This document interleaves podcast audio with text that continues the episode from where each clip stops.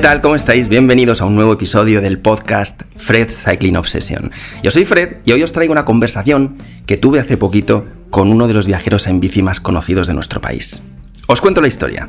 Hace algunos meses, en nuestro último viaje con Willy por los bosques del sur, que aprovecho para recordaros que tenéis toda la temporada completa en nuestro canal de YouTube, pues en este viaje, en nuestro primer día, en una etapa que nos llevaría desde el pueblo de Gorafe hasta Pozo Halcón, en mitad del desierto en un cruce de caminos, nos encontramos de golpe con los dos creadores de contenido de viajes en bici más populares y que además personalmente es de los pocos que yo sigo. No sé si fue el destino, pero ahí estábamos. En medio del desierto de Gorafe, Sergio de Viajar Roll, Pablo de Baicanín con Hippie Pizza, sus dos perritas y nosotros tres, Willy, Pam y yo.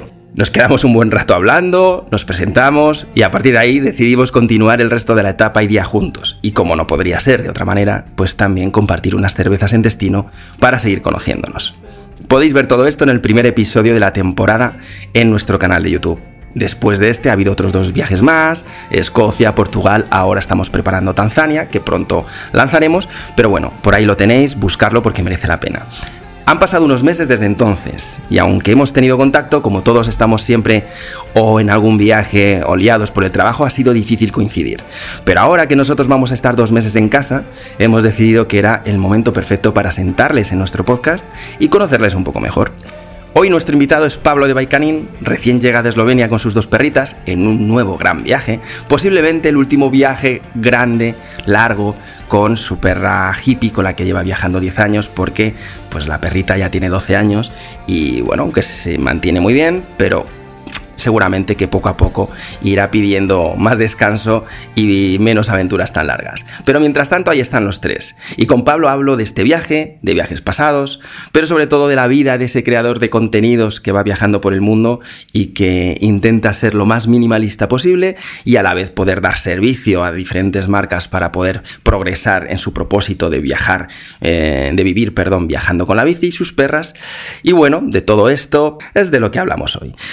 Os pido disculpas antes de nada porque eh, el cable de mi micrófono estaba estropeado y mi audio no se oye bien creo que es suficientemente bien como para que podamos disfrutar del, contenido y no tener que repetirlo porque ya ha vuelto a ponerse en marcha Pablo y es difícil volver a sentarle. Y bueno, esto ya se ha grabado, son prácticamente dos horas de conversación. Yo creo que está suficientemente aceptable, pero bueno, os pido disculpas porque de hecho me costó mucho encontrar cuál era el problema del audio. Yo lo escuchaba bien, pero luego al procesarse eh, no se había estado transmitiendo bien la información. El cable ya lo he sustituido, en futuros podcasts os prometo que iremos mejorando todo esto, de hecho estamos mejorando el estudio de grabación, así que bueno, os pido disculpas, el sonido no es muy bueno, pero creo que merece la pena. Así que nada más, os dejo con Pablo de Baicanín, sus perritas, espero que estéis muy bien, que disfrutéis de esta charlita como yo y que bueno, todavía queda verano por delante, mucho verano y mucho calor, así que montar mucho en bici y refrescaros. Un fuerte abrazo, que estéis muy bien. ¿Qué tal me escuchas? Eh, oye, la camisa esta es la hostia, tío. ¿Verdad que va como un poco lento. ¿Lento? ¿Como con lag? Sí, y ahora estaba haciendo una reunión que éramos cuatro, cada uno en un sitio. Sí. Y iba bien. Yo te digo bien y te cuadra el sonido con el movimiento sí, ¿eh? vocal. A ver, bueno, vamos a ir probando a ver. Lo que te decía, tío, que es la hostia, es que es como tengo ganas de probarla en la bici sudando, a ver qué, cómo funciona, porque la otra que tenía era como muy gorda y bueno, da un poco de calor a veces, pero esto es como, como ir en pelotas casi, ¿eh? O sea que todavía no lo has probado montado en bici y en... Bueno, ayer estuve dando vueltas por aquí por la ciudad, pero no, no es lo mismo. No, no, no Has visto el tejido, ¿no? Todavía. Joder, es que es la hostia. Es la hostia. Hostia, es que es... O sea, si vale lo que vale luego, pero joder, me parece... De este tejido tenemos varias. Esta es la que yo también más estoy usando, que es la que elegiste tú. Sí. Pero hay como tres o cuatro modelos con el mismo tejido, porque luego hay otros modelos que aunque sean camisas cortas, no tienen el mismo tejido así tan suave y tal. ¿Qué, ¿qué tal la reunión? ¿Has, podido descansar? No. no, pero es, es, es un, no sé si sabes, un mastermind. ¿Sabes lo que es un mastermind group? No. Es una reunión que tengo antes la tenía todas las semanas, ahora vamos adaptándolo un poco cuando, cuando puedo. Y es, somos cuatro emprendedores, entonces nos reunimos y vamos hablando de nuestros proyectos, decimos las dudas que tenemos, tal. Los demás pues nos, nos dan feedback o nos dan su punto de vista y, y está bastante guay. Llevo como año y medio con esta gente Vale. y está guay. Y entonces cada tres meses hacemos como, tenemos unos propósitos de año y cada tres meses vamos haciendo revisión. Y hoy pues, pues hicimos revisión de cómo se cerró el trimestre, pues a ver estos tres meses, lo que estamos haciendo bien, lo que no, y bueno, no es, Es como no un hay que coaching. demasiado. Como una especie de coaching que os hacéis entre vosotros. Más menos. Sí, sí, sí, como al final en estas cosas, bueno, yo estoy solo, en el- no tengo compañeros de trabajo, Eh, claro. pues está guay también. Eh, pues aprendes cosas nuevas todos los días porque cada uno sabemos de alguna cosa. Todos más o menos estamos ya en la misma línea de, de años y de experiencia, pero de, de mundillos diferentes. Entonces, cada uno es más fuerte en una cosa y bueno, está guay. La verdad. Me sonaba raro cuando me dijiste lo de la reunión, de repente algo se me desequilibró. Digo, esto es más propio de mi vida que la de alguien que está atravesando el mundo con dos perros en la bici. Y digo, Sí. ¿qué haces esto en una reunión? No se supone que eres un alma libre. ¿Qué haces en una reunión? Pero ahora ya lo entiendo. Ya, sí, Vale. pero bueno, estas cosas. Pero bueno, alguna vez, alguna reunión hay que hacer de vez en cuando también con, Claro. con marcas. O mira, tengo una reunión con los de Tilefin también, no sé si mañana o así, que tengo que comentarle también eh, tu historia. Vale. ¿Y, estos, ¿Y este grupo con el que te juntas, sois, ya, ya os conocíais de antes? ¿Sois, sois eh, amigos? ¿Os No, no, no, no, no, no nos conocíamos. Eh, fue a través de una puedes- página web. Ajá. Sí, es como una, es una plataforma, como una especie de foro de emprendedores, en el que una sección del foro eh, pues es de, de esto. Entonces ahí es para buscar compañeros de, de Mastermind, se llama. Entonces yo puse un anuncio ahí para buscar compañeros y, Clasificado. y, y salieron ahí clasificado y salieron ahí pues gente, salió mucha gente, pero aquí lo importante para que funcione es que todos estéis más o menos, es como un grupo que vas a salir en bicicleta. Si hay uno que tira mucho, otro que tira poco, al final no, el grupo no funciona. Y aquí lo importante es eso, que todos vayamos más o menos al mismo ritmo y todo. Y, y ya te digo que llevamos año y medio y, y para seguir porque muy contentos. Que bueno, fíjate que yo lo hago mucho hacia. Porque yo, yo doy. Ahora llevo un tiempo parado, pero normalmente en algunas universidades en Madrid tengo algunos ciclos de, para esto mismo, para ayudar a, Sí, a recién licenciados o incluso gente que está en empresas o emprendiendo y yo les ayudo a, pues, a darles claridad y Sí. a organizarse y a, y a poder eh, trabajar su propia visión, a enfrentarse sobre todo con un, con un pensamiento muy digital sobre cómo establecer líneas Sí. de negocio y todo eso. Pero normalmente siempre como hacia abajo y me encuentro muchas veces un poco perdido yo también, porque aunque en este mundo vas alcanzando experiencia conforme pasa el tiempo, pero bueno, Claro. estás, estás solo, estás solo y, y siempre hay muchas dudas. y así que no lo sabes todo, porque igual sabes mucho, mucho de una rama, pero otra rama se te queda un poco más floja, entonces Nunca sabes está nada. guay tener, tener gente que, que es que Sí, sí. sepa algo de otras ramas que tú controlas menos, entonces sí. Que te ayuden a ver cosas diferentes, ¿no? Eso me parece muy interesante. Sí, El- porque yo, conforme también vas aprendiendo, pues tú vas creciendo y toda la experiencia que adquieres tiene mucho que ver con los errores que vas cometiendo en los diferentes emprendimientos. Yo me he dado muchas castañas en mi vida, entonces pues he aprendido mucho. Pero claro, eh, claro. Pero mira, eso, eso, eso que dicen de, de equivócate mucho y equivócate pronto, ¿no? Cuando te quieres dedicar a esto del emprendimiento o a, a Sí, sí. empezar proyectos. eh, yo, pues yo- yo me equivoqué mucho y muy pronto, pero sigo equivocándome mucho. Y, y- y sigo equivocándome con 40 y 40 y tantos. Pero bueno, eso Sí. también es porque me va a la marcha. Pero oye, me lo apunto esto de Mastermind. Interesante. Ah, y sí, a ver si sí, encuentro muy almas gemelas también. Sí, es importante que vaya en la misma línea y, y de conocimientos y todo, pero apoya mucho, un apoyo grande. Ahora estás en Eslovenia. Ljubljana, sí, Eslovenia, capital Ljubljana, Ljubljana. sí. Vale. Que haces una, una paradita durante unos días para. Bueno, sí, una parada técnica, bici al taller, eh, arreglar algunas cosillas, cambiar el plato que, estaba, que era muy grande, pero ya lo, lo cambia ahora que ya he hecho todos los Alpes, entonces, pero bueno, yo qué sé, por lo que venga. También para recibir algunos paquetes, entre ellos, pues esta preciosa camisa. Eh, y las gafas las has probado ya. Que las gafas son muy sí, pues son- es como, como, como que no llevas nada también. Claro, son muy Son ligeras. son de bici, ¿eh? Son de bici, pero así mm, casual molonas, que Sí, puedes usar en la bici y la puedes usar en cualquier, en cualquier Aquí las tengo, míralas. Sí, muy guapas, muy guapas. Parece un poco de poli, pero... Claro, ves que tu careto se presta mucho, ¿eh? A... Sí, a poli, ¿eh? Pero poli, poli, poli, bueno o poli malo. bueno, depende, depende de la coña que tengas ese día. ¿Y cómo es el viaje que, estás, que estáis haciendo? ¿Y cuál, cuál, cuál, era el plan de este viaje? ¿Estamos en el podcast ya? Yo, yo, yo, yo sí, claro, sí, sí. Absolutamente. Ah, vale, pensé que era, no, no, no. charla previa. Ah, no, no. Hola, ¿qué tal? Yo presento al principio, hago una, hago un pequeño, una pequeña introducción que grabo después, sí. después de cómo ha ido esta, esta charlita. Y, y, ahí ya te introduzco. Así que ya vale. están hechas las introducciones. A partir de ahora es como si se fueran colando poquito a poco aquí en este ratito. Y, y bueno, si hubieras dicho algún palabra lo cortaría, pero como no ha sido el caso. Ya. Bueno, menos mal que no rajé de, yo qué sé, yo qué sé, de Sergio Viajan Roll, que es un. es un capullo. No, es un capullo.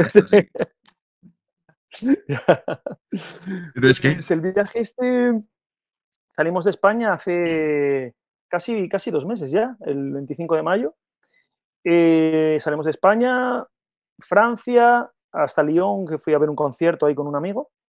Eh, Greta Van Fleet, muy, un grupo muy, muy bueno. Eh, y de ahí ya. Sí, es así un poco. Sí. Son, son chavaletes jóvenes, tienen 20, 23 o así, y hacen un rock así con, con, mucha influencia de Led Zeppelin, pero, pero muy moderno también, no sé, muy guapo. Son tres hermanos, además, ¿no? Creo. Son tres hermanos y, y, otro tío por ahí, pero que les han dado el, el, Grammy a mejor grupo, banda de rock o algo así, o el tío le han dado el premio también a mejor batería de, de rock. O sea, están, lo están petando bastante. Sí, sí, además el, la historia que tienen en su familia, de cómo fueron influidos por la música con sus padres y todo esto también está. está... Ah, pues mira, sabes más que yo, yo no, no sé. Yo es que soy un flipado de la música, de hecho aquí no te enseño, pero bueno, te lo voy a enseñar. Sí. Luego a ver cómo lo coloco. Este, en este estudio, pues donde tengo también el oh, estudio. Vale, que tú le das a la guitarra. Y la batería y esas cosillas. Bueno, da. bueno. Vale, vale. Lo de que le doy es muy generoso. Bueno, digamos ya, que, ya, la tienes ahí, o sea, un poco. Que le di, le, le di y alguna vez pues eh, intento redarle, pero, pero ah, es muy, eso se pierde mucho. Sí. Eso se pierde mucho. Pero sí, les, yo les he seguido porque, claro, yo he sido muy, muy seguidor. Yo, hago, yo viajo mucho a conciertos por todo el mundo y soy un poco flipado de algunas bandas. Uh -huh. Cuando vi la historia que publicabas, o no sé dónde lo vi, que decías que ibas a hacerte en bici, que vas a ir hasta el concierto de Greta Van Fleet, dije, anda, mírale, qué salado. Y, sí. y, yo le estuve un tiempo a esto siguiendo, pero luego ya perdí un poco la chispilla. Pero, hostia, sí. tienen un talento musical los chavales que es espectacular. Sí, a mí el último disco que tienen, eh, no me acuerdo ahora cómo se llama el disco, pero el último disco me parece una obra de arte. O sea, es que es, tienen varias canciones que son, que son brutales, buah, muy guapas. ¿Qué hiciste o sea, con las perritas son... durante, durante el concierto? ¿Dónde estuvieron? Pues les tuve que buscar un canguro Ahí, bueno, ahí en, en Lyon nos, nos, pillamos un Airbnb para estar allí tres días y salir un poco por la ciudad y eso. Pero Pizza se puede quedar sola en cualquier sitio, no tiene problema, pero Hippie no se puede quedar sola. Mm. Porque tiene una cosa que se llama ansiedad, ansiedad por separación. Como claro. estamos 24 horas juntos, es una perra muy nerviosa. Le pasa mucho a, a, los pastores, pastores alemanes o pastores belga, perros que son muy nerviosos. Entonces, Hippie es muy nerviosa y se queda sola, como estamos siempre juntos, pues se pone a llorar o rasca la puerta, cosas así. Entonces le tuve que buscar una canguro, hay una aplicación para, para canguros ah, de perros. Eso me interesa. Entonces, tú llegas bueno. a una ciudad, se llama Robert. Robert, Robert como suena con, con V, creo que es, ¿sabes? Sí, Robert, como suena con V. Qué bueno. Y tú llegas a una ciudad y buscas como si buscas, yo qué sé, un Airbnb. Y ves la gente, pues con sus notas, tal, y, y les contactas y... ¿Y te vienen y se quedan en tu... se quedan en el apartamento o no? Eh, no, en, en, principio en su casa. Se lo llevas tú o ellos vienen a recogerlo y lo tienen en su casa vale. y, y, ya está, los días que sea. Y bueno, vale, no sé lo que vale, no me acuerdo lo que pagué. Así Igual vale. 12 euros la noche o algo así. ¿Por perro? ¿O en total con los dos? Un, per un perro, un perro. Dos ah. Pizza se quedó sola. Si son dos. A Pizza la dejé en, en la casa también para que, para que se acostumbrara también a estar sola. Porque Pizza no va a tener este problema pero también le viene bien estar sola de vez en cuando porque si no, siempre ha estado conmigo con hippie y también le viene bien. Entonces fue un poco también de entrenamiento ahí a, ya la, que se hace mayor ya, o sea, mayor, adulta. Ya sí, sí. tiene 18 años. ya puede empezar a quedarse 18 de humanos. sí, sí. Sí, tiene, tiene dos más o menos, dos y algo, pues más o menos, si multiplicas, pues sería ya como mayor de edad. ¿Y empezasteis con intención de llegar hasta el, hasta el, hasta el concierto? ¿Y luego hacia dónde va esto? Pues es que, claro, la idea, es que las ideas cambian. O sea, yo cuando compramos la entrada, que esto era en diciembre o noviembre, no íbamos a ir en bicicleta al concierto. Fue como, hostia, compramos la entrada y bueno, de aquí a junio, yo que sé, ya veremos. Y luego fue como, hostia, vamos en bici. Pero mi idea era ir al concierto y volver. Pero luego fue como, buah, ya que. Ya que voy hasta Lyon, pues igual me doy una vueltita, ¿no? Y ya luego vuelvo. Y ahora ya estoy aquí enfocado Eslovenia hacia, hacia el este, que mi idea era ir hasta Grecia y luego coger un barco para volver.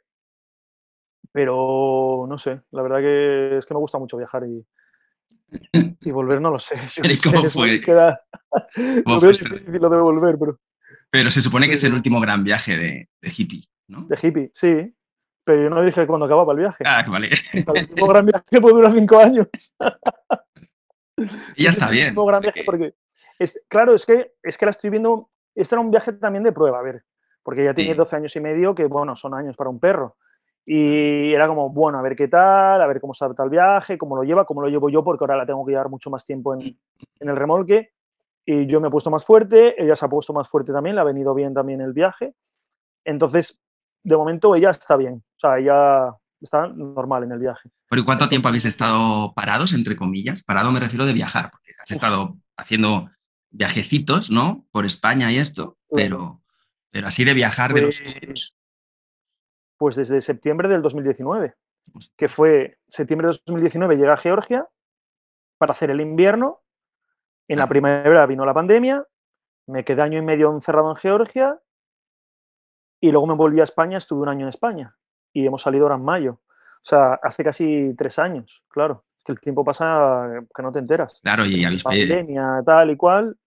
Perdisteis chispa claro. los dos, no, no, solo tú. Claro, porque si te paras es lo que tiene. Porque yo sí que he hecho rutillas, pero rutillas de cuatro días, de una semana, cosas así, pero que no, que no es lo suyo para, para estar bien en forma. Entonces, porque igual hacía una ruta de tres, cuatro días y luego el resto del mes no hacía nada más estaba editando o estaba haciendo otras cosas, lo que fuera. Porque tienes base, Entonces, ¿Tienes ahora... base en España, tienes un no, hogar. Tenía un Subaru, era mi base. Y la casa, ¿En serio? Antes, antes, dije que Sergio que era un capullo. No, Sergio es muy, muy, muy majo. Porque, Porque está con su casita. Está mucho, está mucho en su casa. y otro colega de, de, de, Adro y no sé, más amigos que tengo por ahí por España. Y, y, y mucho en el. Me compré un coche así ranchera, un Subaru. Y estaba bueno. mucho en el coche también dormía mucho, vivía mucho en el coche. Vamos. Y entonces yo en casa no, desde que me fui no tengo nada. Tengo un trastero que tengo ahí mis cosillas y, y alguna bici y cosas así. Un trastero ahí en Gijón, yo soy de Gijón de Asturias. Y, no, o sea, no tengo tampoco realmente tienes para volver y tal. Necesidad de tener un, una base en la que volver. Mm, A veces sí que me apetecería tenerla, pero claro, como no voy a estar, eso hay que mantenerlo, hay que, hay Claro. que pagarlo eso. Claro, Entonces, para estar, pues, pues, ya, pero bueno, con, con el trastero, con mi trasterito, que es de, son dos metros por tres metros, eh, es- estoy contento. Ahí tengo mis ¿Tienes que dormir cosillas cuando me hace falta.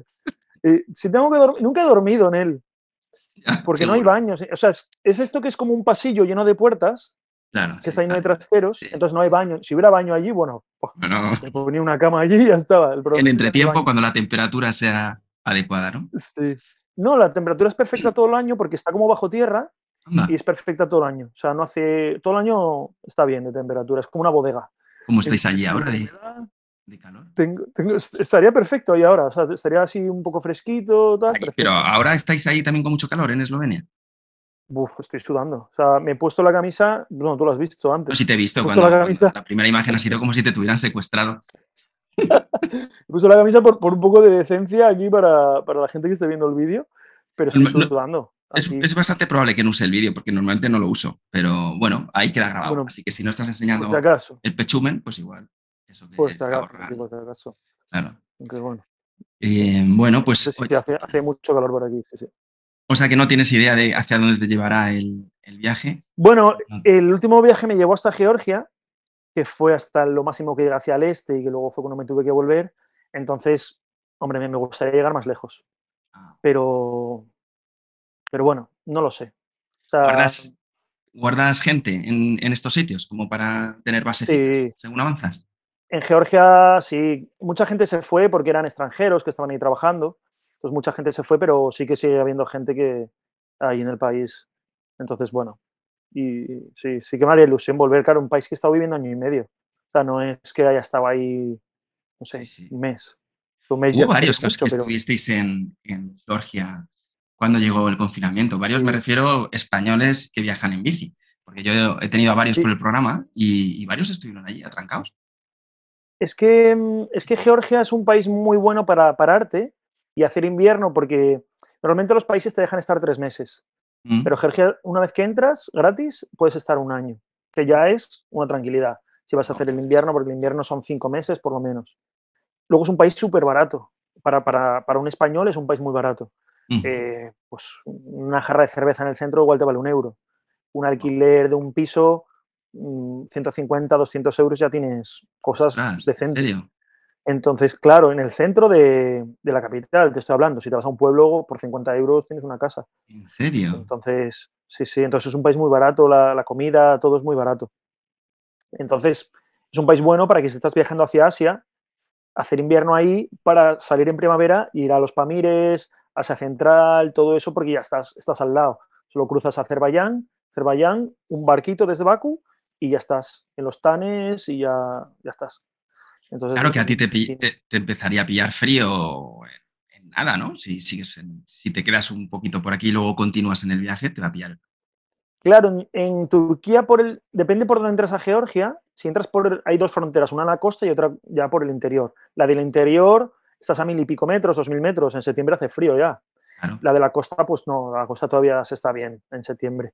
Eh, pero sí, en, Georgia, en la capital, el clima es muy parecido al de Madrid. Es un clima así seco, continental, y más o menos las temperaturas pueden ser parecidas. En verano calor y en invierno frío, seco. Entonces, bueno, para que, para que os hagáis una idea de la temperatura. Pero lo que pasa es que Georgia, la capital está a 500 metros, pero a 100 kilómetros estás a 2000. Entonces tienes que pasar por 2000 para ir por, una de las rutas, por otra ruta no, pero por una de las rutas tienes que pasar por 2000 metros o más si quieres para llegar allí. Entonces, si en septiembre puede hacer un poco de rasca, ya, claro. ¿Y llevar ropa de invierno para lo que te viene? Eh, no mucha. O sea, en invierno tampoco cambio yo mucho la ropa. Eh, el único sí que suelo cambiar es el saco para el invierno, pero pantalón corto, voy todo el año en pantalón corto. Mm. Y luego de arriba, pues ahora en verano, pues igual pedaleo, pues eso, con una camisa así fresquita de manga corta. Y en invierno, pues igual me pongo una camisa de manga larga, con una camiseta debajo de manga corta, una térmica o algo así, una merino o algo así. Y luego si me hace falta alguna chaquetilla ya más y ya está. Y, luego para acampar, sí. Eso para dormir, eso para dormir que se meten al saco y ya está. Oye, que decías del precio. Sí, dime, dime, perdón. Sí, ¿no? De, que ahora con pizza, porque el hippie no entra, hippie es grande, no entra en el saco, entonces tengo que abrirlo un poco y se queda así como a esta altura, a la altura del pecho, ¿no? Entonces con el saco se abierto y tal. Pero guay de pizza, que como es más pequeñita, pesa 10 kilos, entra en los pies y mm. te imaginas lo que es tener a pizza en los pies, eh, con, los pies calentitos con ella ahí y luego a hippie por aquí se, controlan, en los, los esfínteres, se los controlan, porque es que mis perros, si, con ellos, cada 20 minutos estás eh, oliendo tu peo, el, el, viejo que tengo, que ya no se aguanta el pobre, de caca. No, eso sí, no, fluidos ninguno, pero vamos. Eso sí, eso es incontrolable. Pero es de la edad, eso ya al final, bueno, pues mira. Pero no tiene ninguna cosa ¿no? no hippie no tiene ninguna dolencia ni, tiene ninguna condición más allá que la edad, ¿no? Bueno, se, le nota que ha perdido musculatura. Claro. A veces depende de dónde la toques, pues, pues se queja. Pues igual algo de artrosis puede tener. La columna sí que se nota un poco como una pequeña arqueación que antes no tenía. A ver, 12 años y medio eh, es muy difícil luego calcular porque depende de la raza, depende de muchas cosas, pero ponte que pueden ser 70 y pico, 80 años. son años, pero hay gente con 80 años viajando en bici también, de personas, me refiero.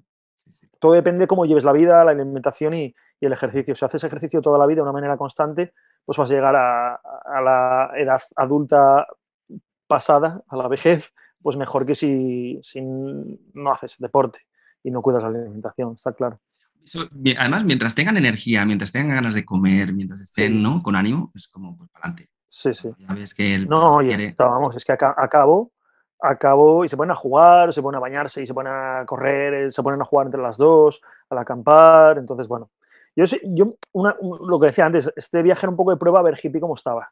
Porque, claro, si no veo que está sufriendo, que está mal, que no camina, que no disfruta, no, no tiene ningún sentido pero yo estoy súper contento porque ya está bien. Entonces, joder. Porque ¿Y cómo, es la, cómo es la audiencia de, justiciera con el hecho de viajar con, perros y que uno de ellos esté más mayor? ¿Tienes mucha, mucha justiciera dando caña? La gente que me conoce, que me sigue desde hace tiempo, ya me conoce y sabe que, cuido los perros. Eh, para mí los animales mm. son súper importantes. Hace 20 años que no como carne. Eh, cuido y, el viaje intento siempre hacer que el perro esté bien. Eh, ahora me he hecho un montón de kilómetros con hippie montada en, el remolque y subiendo cuestas y todo que me he puesto súper fuerte por, por, llevar a hippie. Entonces, alguien que no conoce de nada igual ve y dice, pobre perro, que lo iba corriendo todo el día y tal. Pero mira, a mí alguien que no conoce nada, que me critique sin, sin desconocimiento, pues, pues no me importa. prefiero que me critique alguien protegiendo a los animales pasándose que sin pasarse, que, por el otro lado, no sé. Porque luego hay gente que dice, el perro, pero bájalo de ahí, hombre, que camine, que, que, corra. también hay de eso, ¿no? Te vas a encontrar siempre unos u otros. Sí, a los justicieros hay que darles el, mínimo crédito. Bueno, al final no mucho. cuenta tan grande. Eh, es muy diferente, las redes sociales son muy diferentes. Por ejemplo, Instagram, como la gente que te ve es gente que te sigue, sobre todo los stories, muy difícil que una story lo vea alguien que no te sigue, ya te conoce, ha visto un poco, si te ha seguido, si ya te conoce, te ha visto un poco, pues es difícil tener más críticas en Instagram. En cambio, en YouTube, como YouTube es un buscador y cualquiera puede buscar un vídeo y aparecerle tú sin conocerte de nada y ver un vídeo tuyo, es más fácil que haya comentarios de, algún cretino por ahí que, se, que no sabe dónde están ni, ni, lo que dice ni nada. Entonces, ¿Y cómo lo llevas? Muy diferentes. ¿Cómo, lo llevas? ¿Cómo ha sido tu, tu, porque claro, tú cuando empiezas a viajar con la bici, hace ya, ¿cuánto? Desde 2010, ¿no? Por lo menos. El primer viaje en 2010 fue, sí. El primer viaje grande, ¿no? Que incluso ya estaba. Bueno, el primer viaje grande, no. Eh, hippie la, adopté en el 2010 a finales y había hecho el primer viaje. El primer viaje fueron, fue una semana, no fue, no fue grande. O sea, depende con qué lo compares. Para mí, para, en aquel entonces me parecía una locura viajar una semana en bicicleta, 200 kilómetros. Ahí no había nada de idea. Cuando, tú empezaste con eso, no había ninguna idea de, contar todos tus viajes, o sí que había idea de contar No, el primer viaje, a mí me gusta la fotografía, entonces sí que hice fotos en el viaje con una camarita que tenía y al volver, pues las puse en el Facebook, las fotos. Y bueno, a la gente les gustó. El siguiente viaje que me hice fue, hice lo mismo, vi una camarita, hice fotos durante el viaje y al volver las publiqué en el Facebook también como una, como una carpeta así de una galería, algo así, ¿no? Del, del viaje.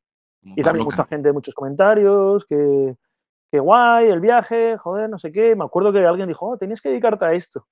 ¿Cómo voy a dedicar a esto? ¿A viajar en bici y hacer fotos? ¿Quién va a vivir de esto? ¿Qué dedicación es esa? Sí.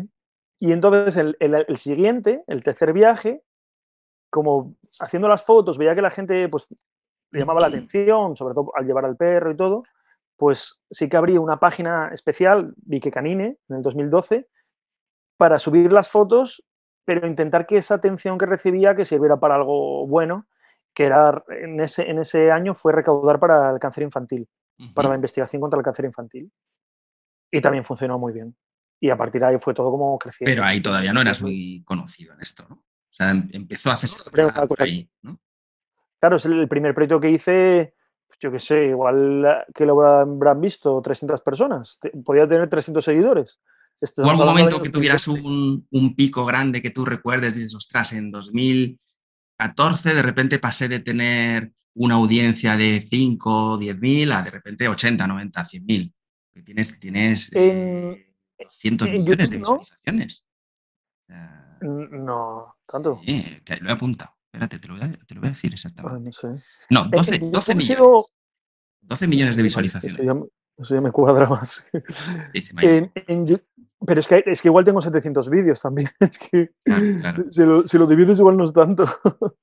Claro, pero que somos un nicho, no deja de ser un, un segmento Claro, es nicho. porque, además yo siempre he querido que sea nicho. Yo siempre he querido que sea nicho, no he querido crear contenido de otra cosa. Una temporada que me puse a hacer vídeos de furgoneta, me hice otro canal para crear vídeos de furgoneta aparte, para no, para cuidar el nicho para que fuera la gente que estuviera aquí, que siempre supiera que aquí esto es de bicicletas, viajes en bicicleta, aventuras en bicicleta, para, porque luego si andas metiendo contenido otra cosa, puedes atraer seguidores nuevos, pero que luego vuelves a la bicicleta, no les interesa la bicicleta, entonces hay que, esto de las redes sociales, si te lo quieres llevar de manera profesional, hay que mirar estadísticas, hay que, hay que pensar, hay que ver las estrategias que haces, que publicas, que no publicas, cosas así, no es, bueno, público aquí sin más. pero todo eso lo has ido aprendiendo por el camino. Claro, claro, claro, claro, claro, por el camino. Al principio, sí, al principio no tenía ni idea. También ya no eres he crecido un poco. No lo sé ahora mismo, si por, poder puedo volver a hacerlo, pero no sé hasta. Quiero decir que tú vienes de una profesión eh, pues eh, establecida y muy conocida por todos, que, es muy duro entrar y es muy difícil mm. ser bombero. Llegas un día que, que te revienta la cabeza que no sé si es que pasó alguna cosa, aunque bueno, algo por ahí he leído, y, decides eh, aprovechar el tiempo. ¿no? Claro, no es que pasar una cosa en concreto, es al final que eres más feliz haciendo una cosa que otra y al, final la vida tienes que aprovecharla. Y, cuando ves que dices, joder, vale, este trabajo me gusta, a mí me gustaba mucho el trabajo de bombero, que me gustaba mucho más viajar en bicicleta. Y era como, y si me gusta más esto, que hago un mes al año, ¿por qué no intento hacer esto 12 meses al año? Y voy a ser feliz 12 meses al año, no solo un mes, que también era feliz con mi trabajo, pero más con la bicicleta.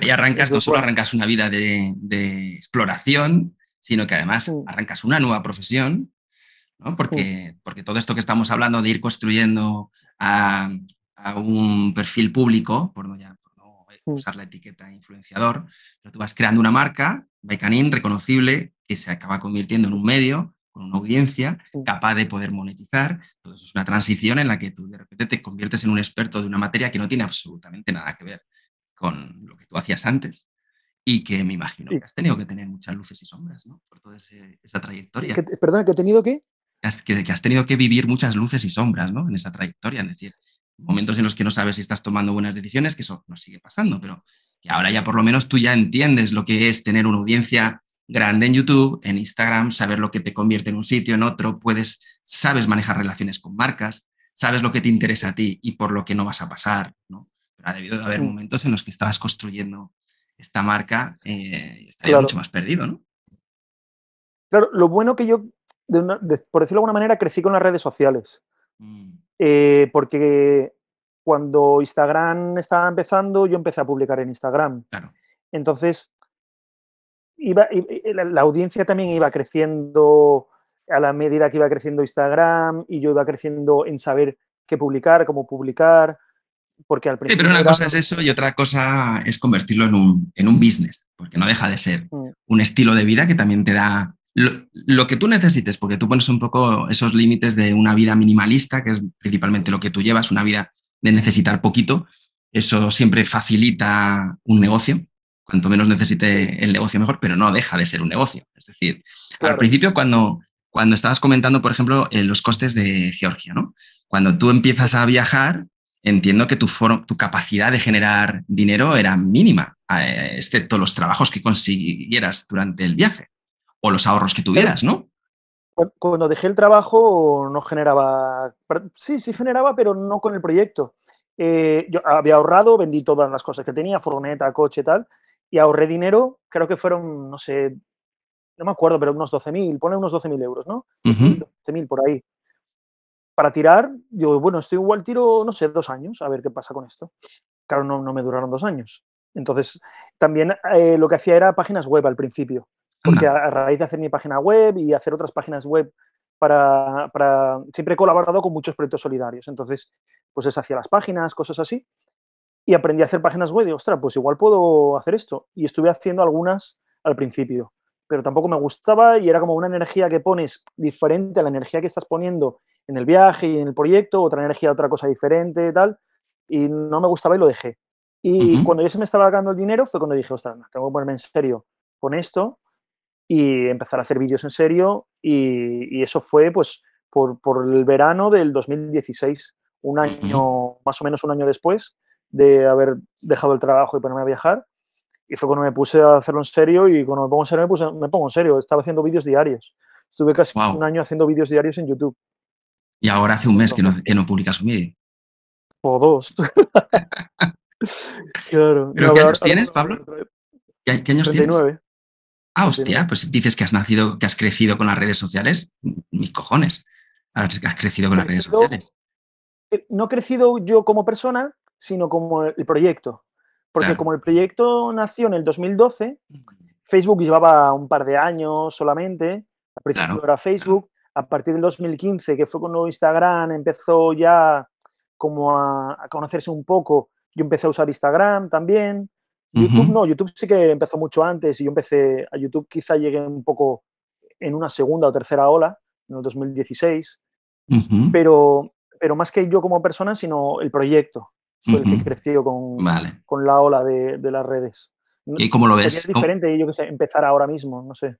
Me, estaba desviando porque quería, quería hacer una mención sobre, sobre el precio, sobre cuando, cuando comienzas el viaje, se te han acabado los ahorros, has hecho algunos trabajitos de página web, pero ¿cómo continúan los ingresos? Más que nada te lo digo porque parte también de, la utilidad de, estas charlitas que tengo con gente que, que, que, vivís viajando, es que mucha gente que también escucha y sueña con, oye, ¿y si yo dejo mi trabajo en el almacén, en la fábrica, en el bar, en donde sea, y cojo mi bici y me piro, ¿no? Pues eh, que entiendan también un poco la realidad, que puedan imaginarse y proyectar lo que alguien que lleva años haciéndolo y lo ha vivido en un montón de países diferentes, pues pueda dar, además del consejo básico de, oye, gasta muy poquito, que eso es el, es el mejor principio para poder viajar. lo que te iba a decir. Pero... Sí. Porque te digo, por ejemplo, ha habido en algún caso que, que alguien así muy cercano me ha dicho, pues yo cuando empecé, mi principal obsesión era que me invitaran a todo. Entonces, me desarrollé unas habilidades para conseguir entrar en pueblos, en, diferentes comunidades dentro de mis viajes, por allá por donde fuera por el mundo, y conseguir que me invitaran a comer, a dormir, a cenar, a bañarme. Y, hoy en día es un maestro de eso. Es un super maestro. Un poco, un poco. A mí eso no me gusta. por ejemplo, eh, está genial cada uno que, lo haga como, como sea. Pero yo, yo, por ejemplo, eh, lo que hacía era intentar gastar lo mínimo. O sea, intentar gastar lo mínimo y que los ingresos al principio eran, eran muy pequeños, pero por ejemplo, cuando el primer mes que me puse en YouTube, generé creo que fueron 35 euros o algo así. Vale. Te dices, no es nada, has publicado 30 vídeos, has dedicado no sé cuántas horas, no daba, no daba nada, pero para mí fue como, ostras, wow. Da dinero, ya, por aquí. Ya, sé cómo, cómo, cómo, conseguir dinero. Poniendo anuncios, es decir, activando cuando publicas un vídeo en YouTube, puedes eh, activar el que se vean anuncios o no para los que no tienen cuenta premium, porque el que tiene cuenta premium en YouTube no los ve. Y entonces de esa manera, pues el canal va, va, obteniendo una retribución que en España a día de hoy es ridícula, es ínfima, es una tomadura de pelo, pero que antiguamente, bueno, en los albores de YouTube daba algo y que sobre todo si tienes unas cifras muy grandes en Estados Unidos se puede vivir muy bien, pero que aquí en España con millones de visualizaciones sacas 50, 80, 100 euros.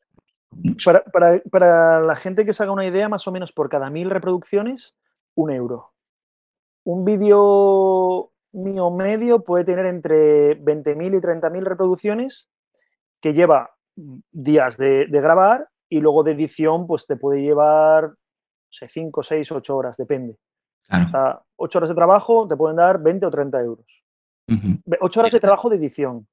Pero yo para editar necesito un sitio. A veces me tengo que alquilar una casa, que la casa igual me cuesta 20 o 30 euros. no, no, no, no, compensa. Sea, económicamente para mí, YouTube no me compensa. Eh, ayer, ayer o antes de ayer estaba aquí con un chico y miré lo que había ganado en, YouTube en todo este tiempo. Eh, lo dividí entre los años que llevaba en YouTube haciendo contenido y me daba como mil euros al año, para que te hagas una idea. Claro, si toda esa energía, todo ese trabajo lo dedicara a otra cosa, sería diferente. Pero yo YouTube para mí no es una fuente de ingresos, que sí que entran ingresos por ahí, sino que es como una plataforma, como un escaparate para, para, las marcas, para las marcas con las que trabajo, que es mi verdadera fuente de ingresos. Pues los patrocinios que tengo con marcas, pues por ejemplo, ruedas, la bicicleta, eh, no sé, seguros, no sé, distintas marcas. Ahora una, una, marca de alforjas nueva también a empezar a colaborar con ellos. Eh, algunas, o, Fred, eh, algunas dan material, otras dan dinero. Material también te ahorra a ti de, comprártelo, otras dan dinero, que hace falta dinero para vivir. Entonces, Pero, es que... Sí. No, no, eh, iba, iba, a preguntarte que cómo llevas la relación con las marcas en ese sentido a nivel de negocio, ¿vale? Porque, em, claro, estoy, estoy, contigo, YouTube es un, es un fantástico escaparate, eh, sobre todo si tienes eh, cierta sensibilidad por el contenido y eres además pues puedes caer bien, puedes gustar a la gente, ¿no? Que esa es la primera. Al final es muy visual y ese, ese primer impacto, si gustas a la gente, es fácil que a partir de ahí pues te den la oportunidad. Y que si les gustas un poquito, pues te den una segunda oportunidad y vean otros vídeos y demás. Y a partir de ahí ya conectas.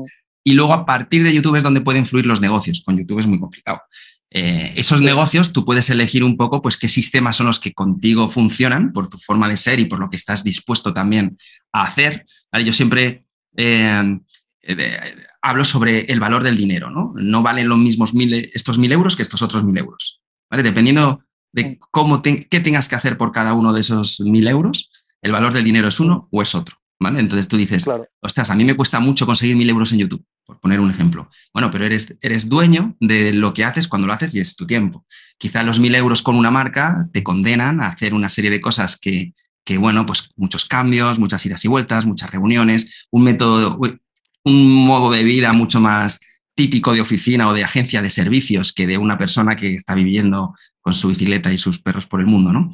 Entonces son como cosas que muchas veces los que están, eh, los que son ajenos a esto y simplemente consumen los contenidos de Baicanín, por ejemplo, eh, pues no entienden o no saben, ¿no? Piensan, ah, fíjate, este tío debe estar haciendo una pasta, o bueno, no tú, o cualquiera de, cualquiera de los creadores de contenido que tienen mucha, mucho reconocimiento, ¿no? O que piensan que porque hay marcas detrás apoyándoles, eh, es sencillo ese estilo de vida y lo pueden proyectar como algo ilusionante para ellos, ¿no? Pero, pero detrás de esto no deja de ser luego una cadena de servicios en los que tú tienes que establecer un poco los mismos eh, principios que tú tengas en el resto de cosas que estás dispuesto a hacer en tu vida. Entonces, claro. Claro. Yo no sé hasta qué punto tú llevas con las marcas una relación eh, obviamente que buena, porque yo, yo soy una marca y, he establecido relación contigo y, lo he podido vivir en primera persona, pero me refiero a hasta qué punto a ti te gusta eh, romper un poco tu dinámica para convertirte de repente en una empresa de servicios y proporcionar servicios a las marcas, ¿no? Crear mi contenido, un vídeo aquí, un vídeo allá. depende, a mí, a mí como me gusta crear contenido, eh, depende del contenido que sea, cuando las marcas me dan libertad y me dicen, toma, a lo que quieras. y, no, y no me están diciendo nada, pues claro, está guay. Cuando las marcas me, me presionan o me dicen, mira, esto, tal, yo lo que intento es que mi vida sea muy básica para no tener grandes, grandes gastos, entonces no tener, tener esa libertad de decir, vale, pues mira, no me interesa. Me interesa este acuerdo, por mucho dinero que sea, pues mira, no me interesa. Y, y renuncio a muchos acuerdos eh, con bastante pasta, pero porque no me interesan, porque sé que voy a perder libertad, o voy a hacer cosas en las que yo no creo, o cosas en las que yo no usaría o no recomendaría, o cosas así. Mm. Entonces, también esto es viajar en bicicleta. Si yo viviera en una ciudad parado y tuviera que pagar un alquiler y tal, mis gastos subirían. Yo ahora, claro, una idea, de media puedo gastar 500, 600 euros al mes, de media, más o menos. Claro, eh, con eso, pues me puedo dar el lujo de decir que no a, cosas. yo doy fe que cuando nosotros empezamos a hablar, pues bueno, nos conocimos en, medio de una ruta perdida en, en Gorafe en, una, en un cruce de caminos en el que estábamos nosotros. Fue súper bonito ese encuentro, ¿eh? Total, total. Que además, eh, claro, Pam y yo, mi chica, te, seguíamos, ¿no? Y veíamos tus contenidos, eh, de los pocos que vemos en, en España, bueno, en, en, general. Y con Willy, pues Willy, nuestro amigo, eh, que, nos, que nos ha introducido en esto y que le conocimos en Mongolia por la carrera y tal hace un montón de años. Y, y, bueno, encontrarnos ahí fue, fue, fue mágico, porque ¿qué hacen aquí Sergio y Pablo? Claro, mi chica, yo te conozco, Pablo, se puso a pegar gritos ahí como loca, ¡ay, canín! Y luego cuando ya vio las perras salir del coche ya no sabía, ¿no? Y, pero me estoy desviando. El caso es que pasan los, pasan los tiempos y nosotros decimos, joder, nunca hemos colaborado con nadie, me gustaría colaborar con alguien y, hijo, tenemos ahí a Pablo, a Sergio, yo, yo voy a atacarles, voy a ver si, si les gustaría entrar un poquito en la familia de Fred Sacklin Obsession y de alguna forma, pues que podamos estar conectados y, oye, total libertad y demás. Y una de las cosas que te propuse fue, oye, tenemos una línea de jabones naturales, que es una marca cojonuda, 100% orgánico, no sé qué tal. Y, y, tu respuesta fue, ya, pero es que yo no uso esto. Vale, pues hasta se acabó la conversación. No, no voy a mostrarlo porque yo no lo uso. Así que tú mismo. Pero bueno, Claro, que, es oye, que que es es un... complicado. Sí. No, pero que, que es, que es como tiene que ser. Pablo. Es que me encantan. Es como tiene que ser. Yo, de hecho, tengo un vídeo de- en el que precisamente explico a gente que está empezando quiere empezar que, que es importante saber decir que no a las colaboraciones. Porque se empieza con las colaboraciones. Cuando tú empiezas a tener cierta repercusión o un poquito de audiencia, empiezan esas colabora- colaboraciones en las que te quieren poner producto a cambio de, los, de unos contenidos. Pero es que ese producto vale muchísimo menos que los contenidos. Entonces la gente no sabe dimensionarlos. Si eres principiante, pues bueno, está bien que aprendas, que te esfuerces, que no sé qué, pero no, muchas veces no tienen, no tienen en cuenta sus propios valores o principios o si tiene sentido dentro de su, eh, lo iba a llamar línea editorial, pero pues, si estás empezando no tienes ni siquiera una línea editorial. Entonces, Claro. yo ahí explico en uno de esos, de esos vídeos por qué es importante decir que no las colaboraciones, por qué tienes que darle mucho valor al trabajo que tú haces. Entonces, eh, claro, a mí, a mí me parecía ideal estos productos contigo, pero claro, tú me decías, es que yo no uso nada, yo me lavo eh, intentando generar el cero impacto allá donde esté. Así que por mucho que sea 100% orgánico, al final no deja de ser un producto. Mm. Aún ahí los quieres. Yo te mandé unas sí. muestrecitas, ¿eh? Te mandé Sí. muestrecitas por si quieres probar. Y hay una de ellas con las que puedes lavar a las perretas, que yo me imagino que no las lavas tampoco. que se lavan en, No, en el río. no. Así que, pero bueno, sí, me, mira, me gustó. Justamente, el, el último río que me bañé, antes de llegar aquí a la, a la ciudad, me estaba bañando en el río y estaba lleno de peces alrededor. Sí. Eh, por, por, por poco que quieras contaminar, algo, algo eh, no, desconozco esos jabones como son, no, no, no lo sé. Sí. Pero, pero vamos, un jabón normal, te, te pones a lavarte ahí en ese río, es que, es, es que me parece un genocidio. No, un jabón normal Ah. es absolutamente Sí. incomprensible. Sí, sí. O una pasta de dientes o estas cosas que nosotros que además de viajes en bici, pues hacemos carreras. Ahora acabamos de venir de Tanzania, ¿no? Y hay veces pues que te tienes que bañar en ríos o te tienes que bañar en donde haya porque son campamentos que se va atravesando eh, la sabana y, y, pues en muchos sitios no hay agua. Entonces donde se pueda, pues te tienes que adaptar también a lo que está pasando en los poblados que hay alrededor. No puedes llegar tú de repente ahí con tu carrera y tus hostias y tener todos los servicios a disposición.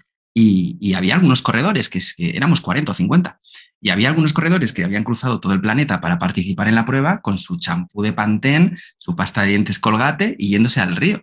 Entonces es, es muy difícil no pegarles una voz y decirles, toma, anda, usa esto, que no sé qué leches haces viniéndote a- aquí con este tipo de, de cosas, ¿no? de productos. sí. Pero bueno, estos productos sí, a ver, yo claro, no tengo ni idea. Desde luego que mucho mejor es generar cero impacto, absolutamente. Sí. Lo que pasa es que no todo el mundo es capaz de hacer eso. Entonces, para los que a mí, por ejemplo, yo, yo me considero uno de esos, ¿no? Es decir, a mí me cuesta mucho no lavarme eh, con jabón, pero claro, tienes un jabón que cumpla eh, las condiciones, las condiciones de, Pero de es, sostenibilidad. es, es probarlo, ¿eh? Porque al final, eh, para la piel es natural, es toda la vida hemos, hemos eh, nos hemos lavado con agua solamente. Está claro que no vas a oler igual de fresco y a rosas eh, solamente con agua, pero, pero, Pero el cuerpo se adapta y eh, después deja, dejas de oler. Hay una tendencia que es el no poo no sé qué. Bueno, eh, se llamó no poo challenge, ¿vale? Que es que no uses ese shampoo, que no uses no sé qué durante un tiempo, para que, no sé muy bien exactamente qué es, pero químicamente tu cuerpo como que se adapta y deja de... Ah, tú lo sabes.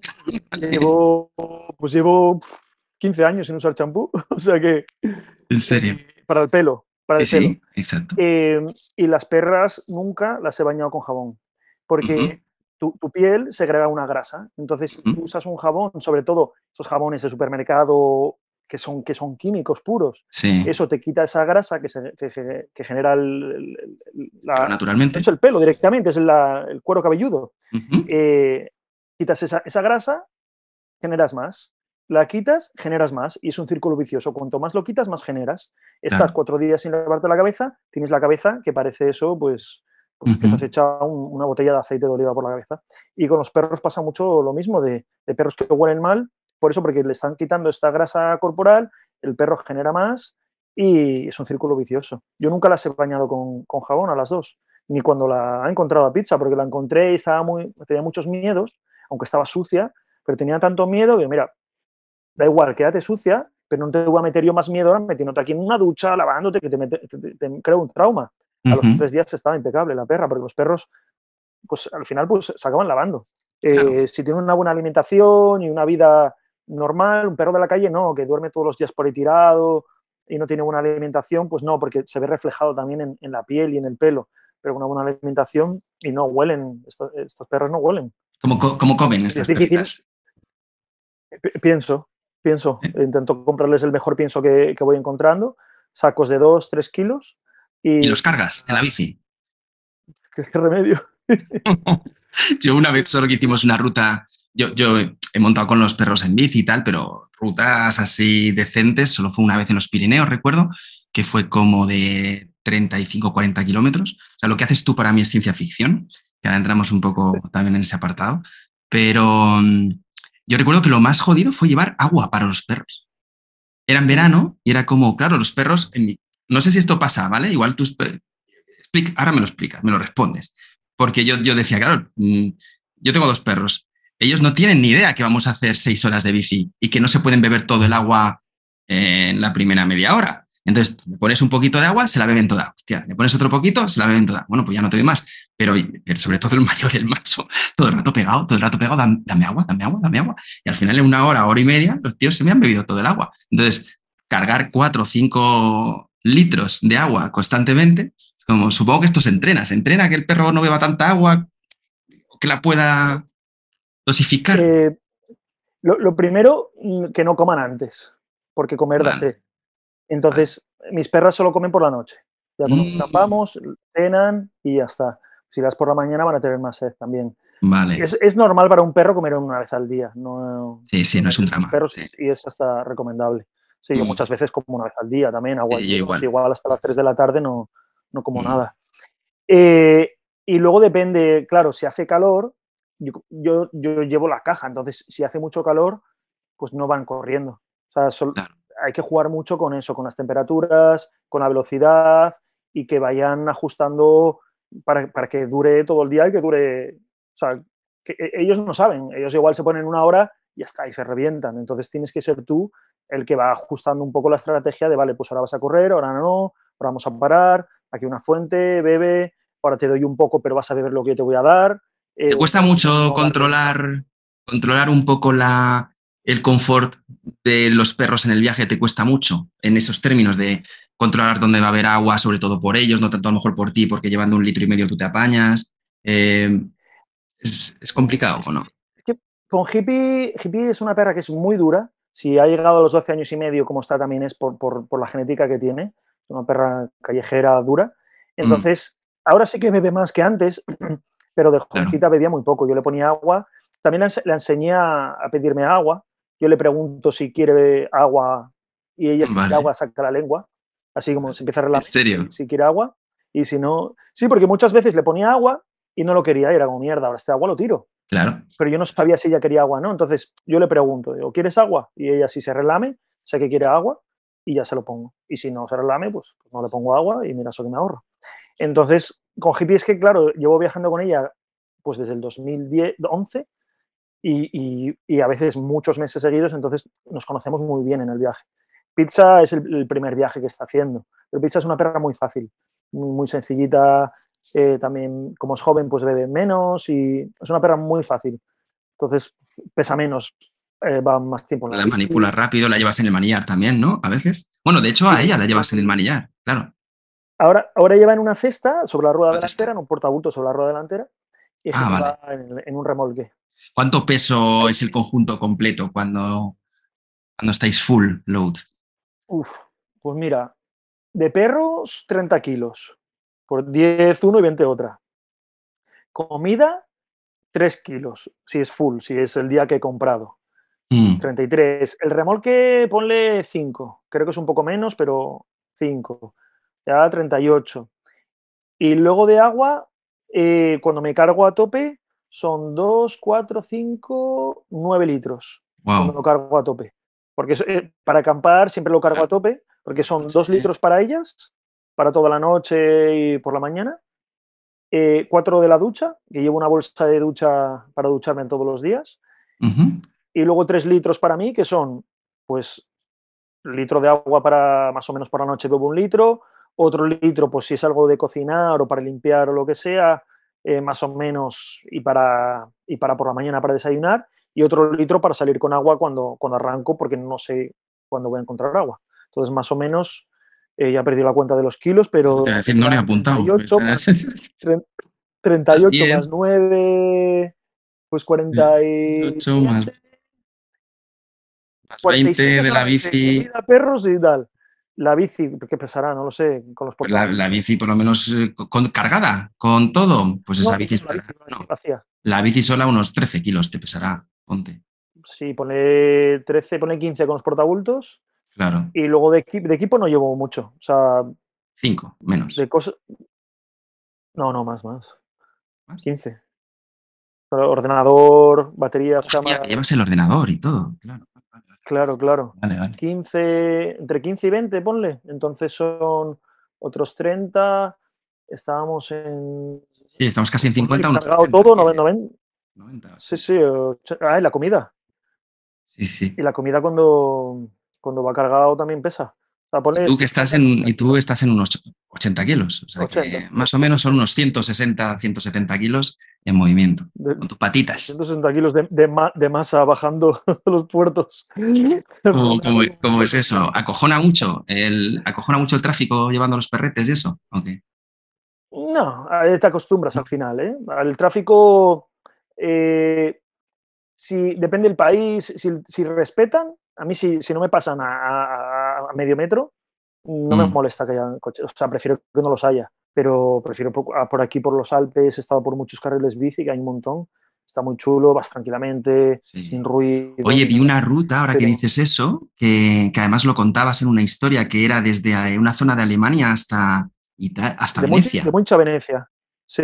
de Múnich a Venecia. Maravilloso, ¿no?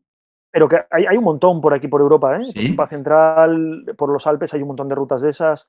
Desde 60 kilómetros antes de, de, Eslovenia hasta Ljubljana, prácticamente he venido por carril bici o por carriles que te van desviando por carreteritas con muy poco tráfico. Qué guay. También por, rutas. Hay un montón. A partir de aquí ya se acaba, se acaba esto, pero, pero por Europa Central hay un montón de. El Danubio, pues también por Francia. Hicimos una que yendo a Lyon, que va desde el Mediterráneo hasta Ginebra, en Suiza. Entonces nosotros hicimos una que va subiendo todo el Ródano hasta Lyon y, también pues vas por carriles bici, por el bosque, al lado del río, sitios muy chulos. Qué guay, o sea que para gravel, maravilloso. Gravel o incluso carretera, porque muchos están, están asfaltadas, muchos carriles bici de estos. ¿eh? O sea, bici de gravel que puedas ir asfalto y, a veces que es un poco de grava, pero mucho que es asfalto, está, está genial. Sí, sí. Y en esos. Rutas por tranquilo. ¿Escuchas cosas cuando vas en la bici, en los viajes? ¿Llevas los auriculares o, pues cómo es?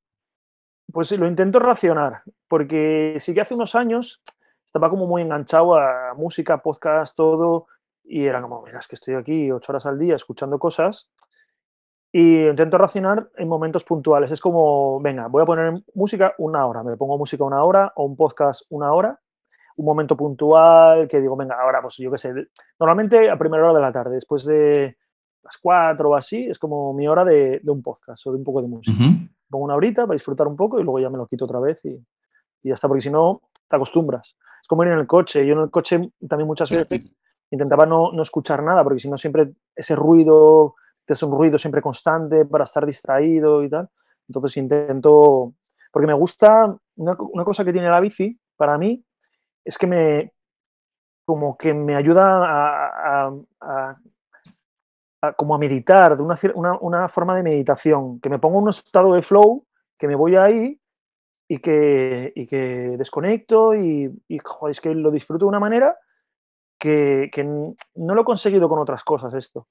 Mm. Y eso no lo consigues si estás escuchando música o estás escuchando un podcast, porque estás a otra cosa.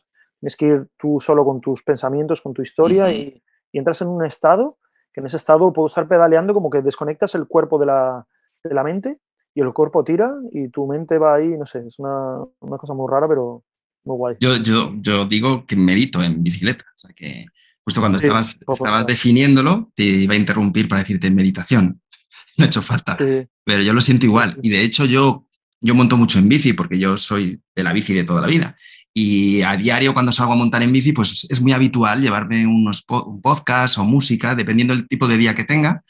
Pero via los viajes en bici han hecho, como ahí no llevo los auriculares, han hecho que, que, conecte de una forma diferente también con la bici. Y luego ahora a diario me cuesta llevar el, los auriculares porque eh, estás también más sensible a, a mirar.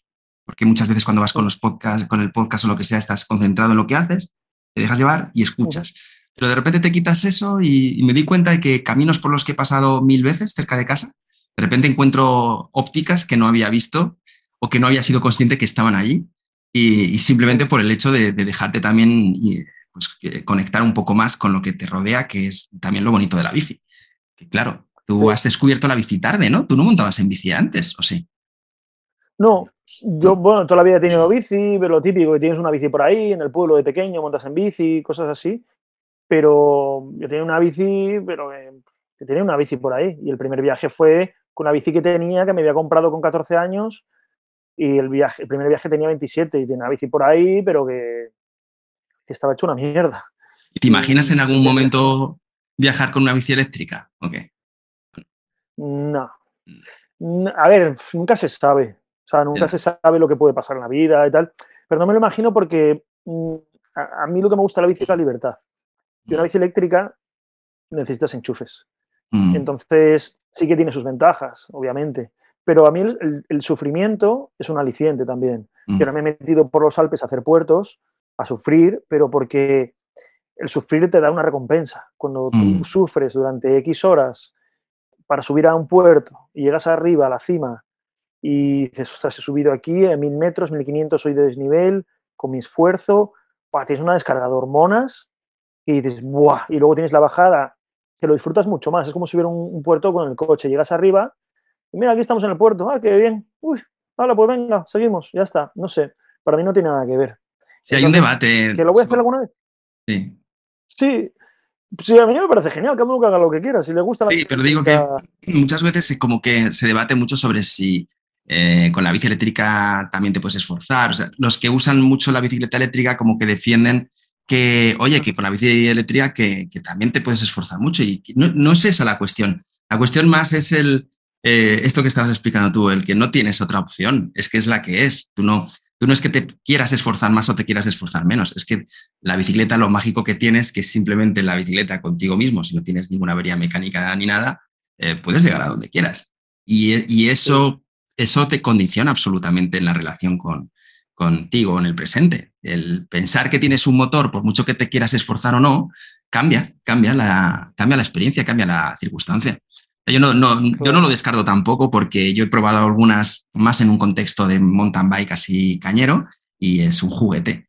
Pero cuando me preguntan mucho, porque están saliendo muchas bicicletas pues más ligeritas, también con, ahora se está empezando a entrar en, en, en el bikepacking con bicicletas eléctricas, y, ¿Sí? y, sí, hace poco en Portugal, hace nada, tres semanas, a Pam y a mí, se nos pusieron a, al lado dos eh, viajeros en bici, bastante más mayores que nosotros, con unos 15 o 20 años más que nosotros, y les mirábamos así de reojo y los tíos pues ahí, que nos iban cogiendo rueda y tal, no llevaban casco ni nada, que es un poco pues otro, otro tipo de cicloturismo, ¿no? Que es el de alforjas y, y que van muchas veces así como más, de, bueno, de, despreocupados, ¿no?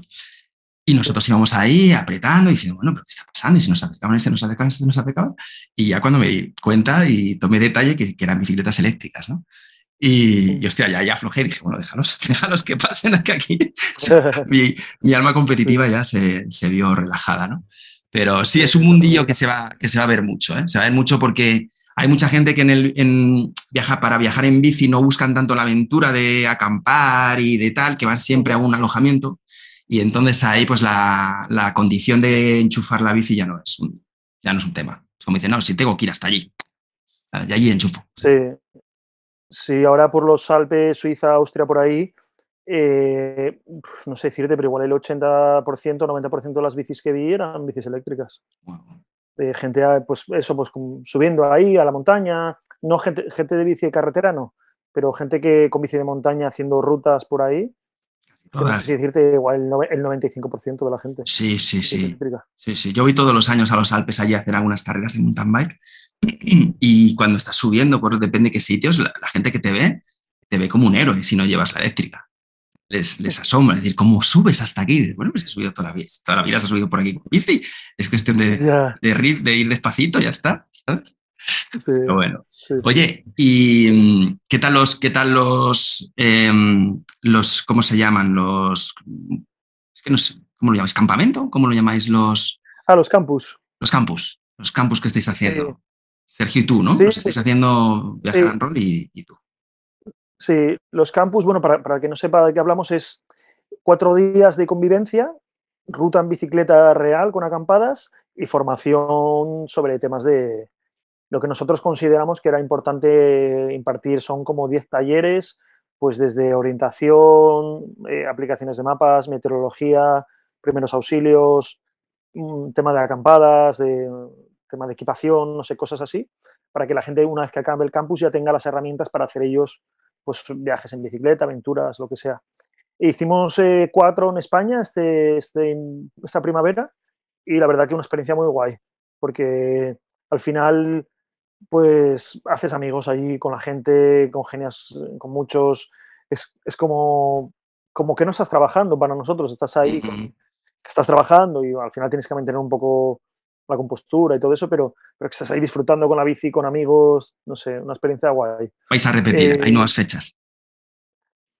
Pues es que el problema es que Sergio está en Suiza con la autocaravana, yo estoy aquí yendo para allá, entonces sí que queremos repetir, uh -huh. eh, pero, pero hay que encontrar no cuándo, claro. ni dónde, ni nada. Entonces, ahora mucha gente nos escribía, ay, esta vez no puedo, para las siguientes, como yo les decía, mira, mm, tú verás, no igual no hay, presión, igual no hay temas de marketing ni nada, pero que es que este, yo, yo, hace, en el 2017 había organizado algo parecido. Ajá. Y gente que me escribió entonces, en Portugal, toda la costa de Portugal, me escribían, oye, cuando yo me apunto para el siguiente, no sé cuándo ver el siguiente, el siguiente fue en 2022.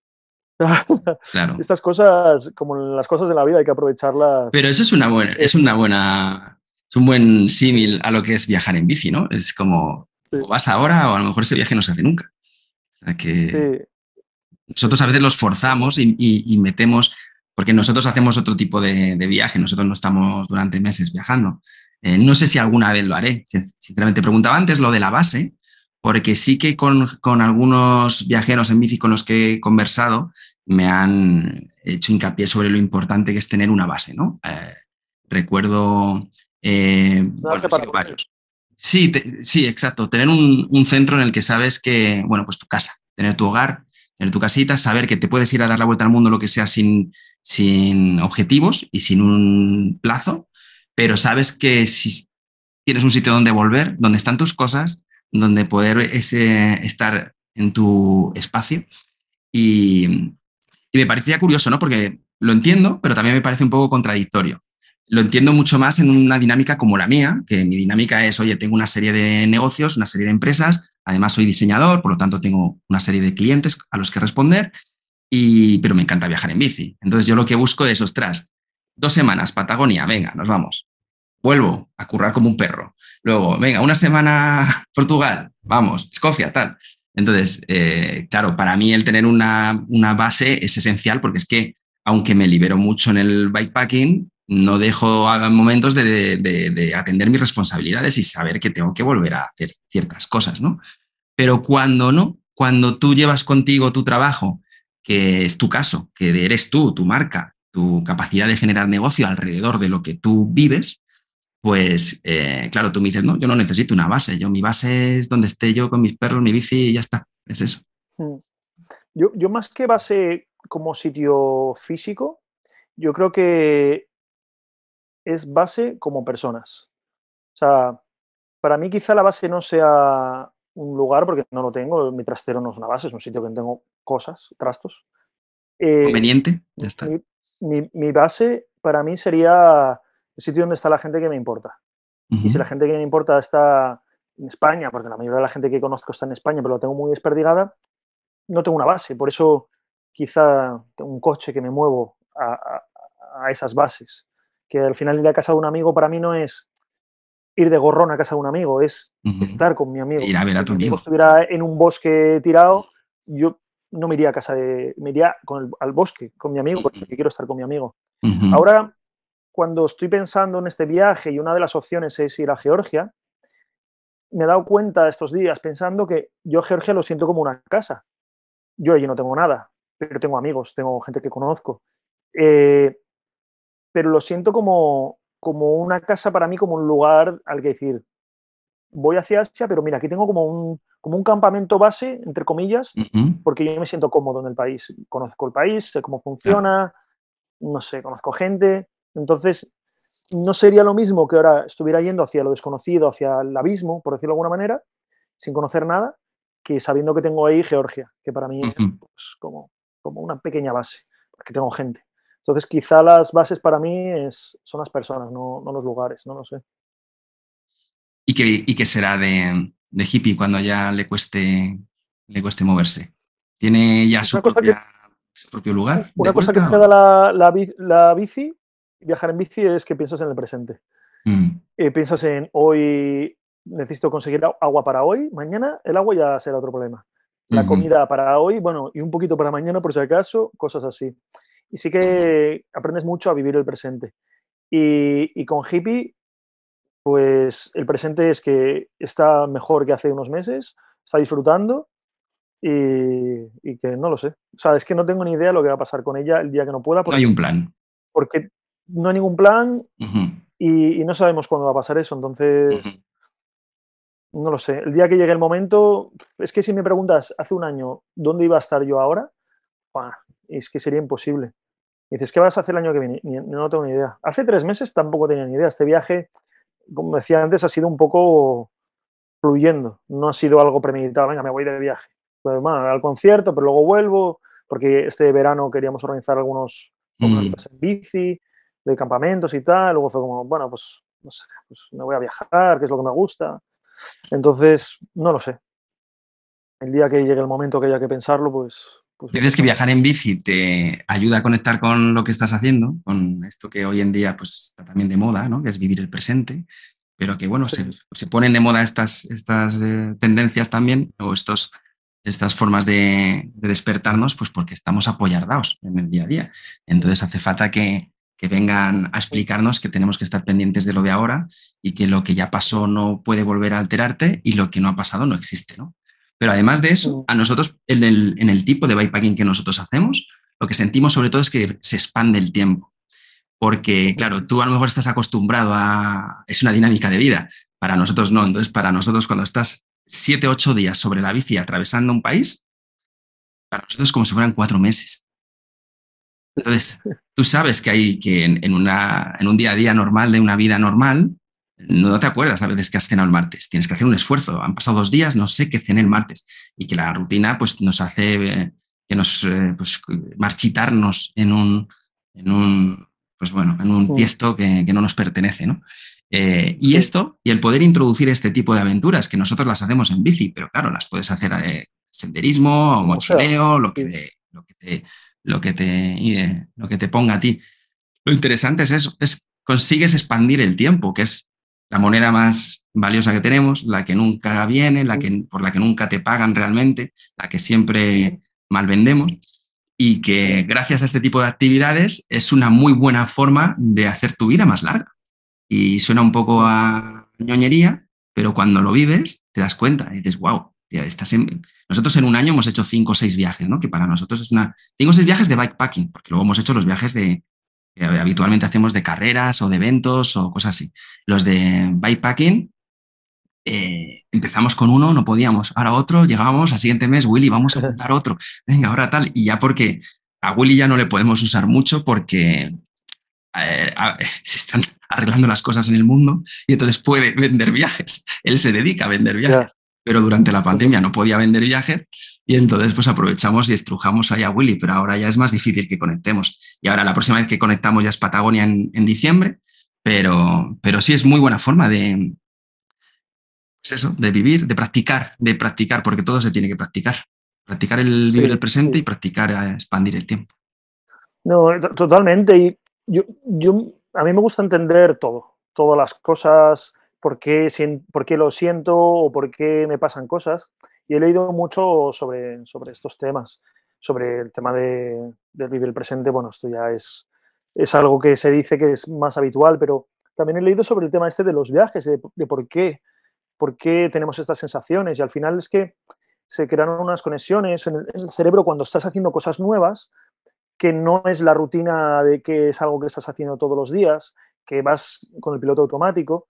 Entonces, yo entiendo que todo el mundo no puede estar viajando así para tener estas sensaciones de que un día te dura, mm, yo que sé, una semana, tal. Pero sí que se pueden hacer cosas a diario, como cambiar el recorrido para ir al trabajo, como hacer cosas diferentes, como levantarte primero para ver el amanecer y hacer no sé qué, y luego ir al trabajo, o después del trabajo, en vez de acabar de ir a casa y hasta hacerlo de siempre, pues hacer cosas distintas, hacerte una, te vas por la noche no sé dónde, acampas y el día siguiente de la, acampada vas al trabajo.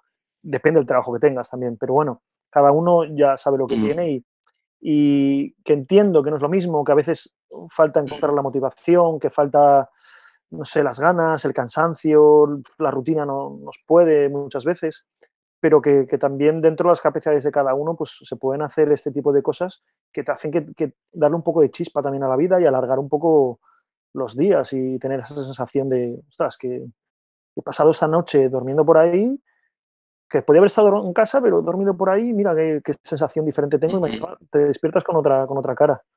No sé. Se acerca, mucha gente a ti eh, con, con la ilusión de que les puedas ayudar a que den ese pasito adelante para viajar en bici? Eh, más que que les ayude a cómo conseguir dinero, gente con miedo que, no se atreve, que está como en la línea de decir, quiero dejar mi vida porque no estoy a gusto, pero que, no me atrevo a dar el paso. Y yo lo entiendo porque yo estaba en, en otro lado de la línea también cuando quería dejar mi trabajo, joder, era el, vértigo al borde del barranco, era como, pero ¿cómo voy a dejar esta seguridad económica de todos los meses saber que tengo este dinero aquí? ¿Cómo lo voy a dejar para estar en la incertidumbre de, de, dónde voy a sacar el dinero? De, al final todos los miedos que tenemos y todas las inseguridades, todas esas cosas, desde el sofá de casa son enormes. Pero una vez que sales por la puerta, las cosas cambian. Mm. Eh, el miedo a acampar, muchísima gente tiene miedo a acampar, de ir al bosque, de estar solo. Yo no conozco a nadie que le haya pasado nada acampando en el bosque. puede haber casos puntuales, pero es como que te caiga un rayo. Más fácil que te pille un coche eh, yendo en bicicleta que, que, te pille un coche por la carretera, que te pase algo acampando por ahí. O que te resbales en la bañera, que te pegues un... O te resbales en la bañera, o, donde hay más accidentes es en la cocina de casa. Al fin y al cabo, y lo que pasa es que son cosas desconocidas. Entonces, sí que los miedos nos frenan mucho, nos limitan mucho, pero hay que intentar ver los sueños que tenemos, ver lo que nos impide alcanzar esos sueños. Si son miedos, si son otras cosas, pues otras cosas, pero si son miedos, muy triste no hacer algo por miedo. Mm. Entonces, si, es por miedo, intentar ver el miedo que tenemos y, no sé, intentar enfrentarnos a ese miedo, racionalizarlo de alguna manera, decir, bueno, es que este miedo que tengo es absurdo, que tengo miedo a los aliens que me, que me vayan a, atacar en, el bosque, mira, por favor. Entonces, muchas veces la gente tiene miedo que venga un oso, que venga un lobo y que te ataque cuando estás acampado. Eso es tan difícil. O sea, eh, el otro día leía, ¿tú sabes cuántos ataques de tiburón mortales hay al año en el mundo? ¿Cuántos crees que puede haber? 50. Creo que eran seis. Claro, y el miedo que hay a los tiburones Sí. O sea, para que tú seas una de esas seis personas, que si no eran seis, eran ocho, algo así. Y luego, ¿cuántos tiburones matamos los humanos?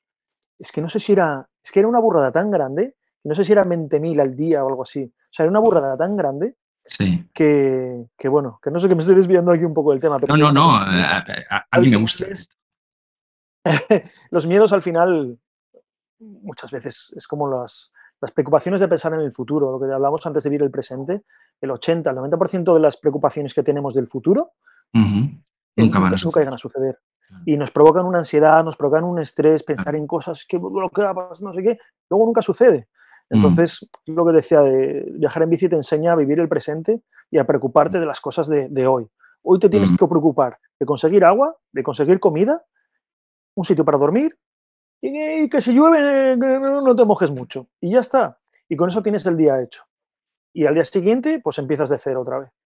Y, mm. son tus preocupaciones. Y para mí, esa vida sencilla, que es un poco la conexión de, nuestros antepasados nómadas, de esa vida sencilla de, del, nomadismo, de pues, lo que teníamos que hacer antes. El, Homo sapiens tiene 250.000 años y somos sedentarios de hace 10.000, o sea, desde hace cuatro días.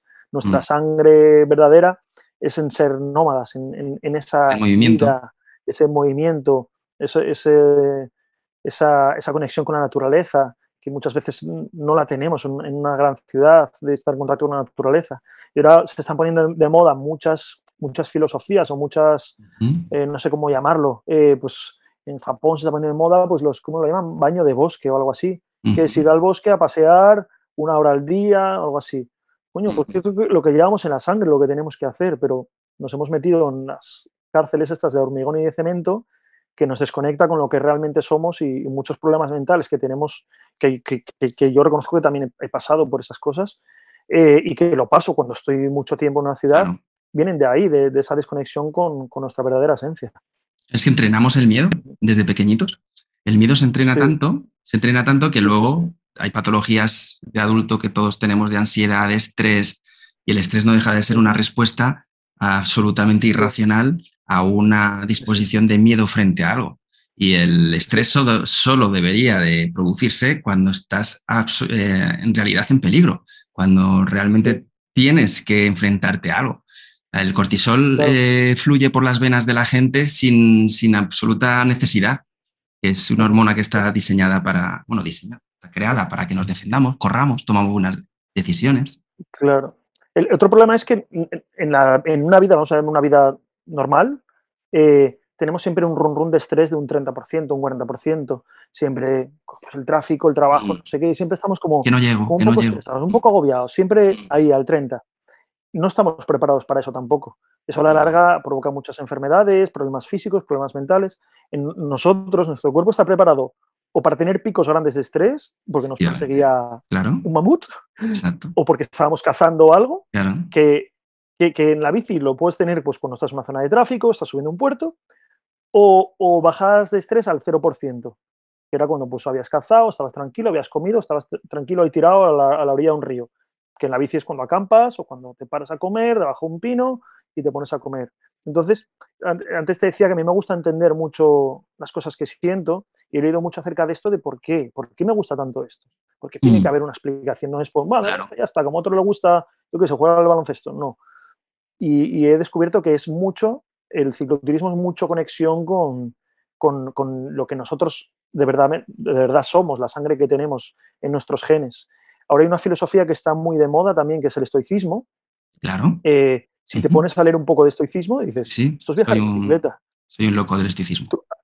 ¿Has leído? Pues es, viajar en bicicleta el estoicismo. Es, Seneca, Sócrates. Mm, eh, el que menos tiene es el que. El, más rico es el que menos necesita.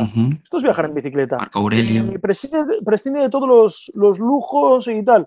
Esto es viajar en bicicleta come comida sencilla y disfrutarás más de cada comida. Pues tú viajar en bicicleta. O sea, los pensamientos, no tener preocupaciones innecesarias. Todas estas cosas.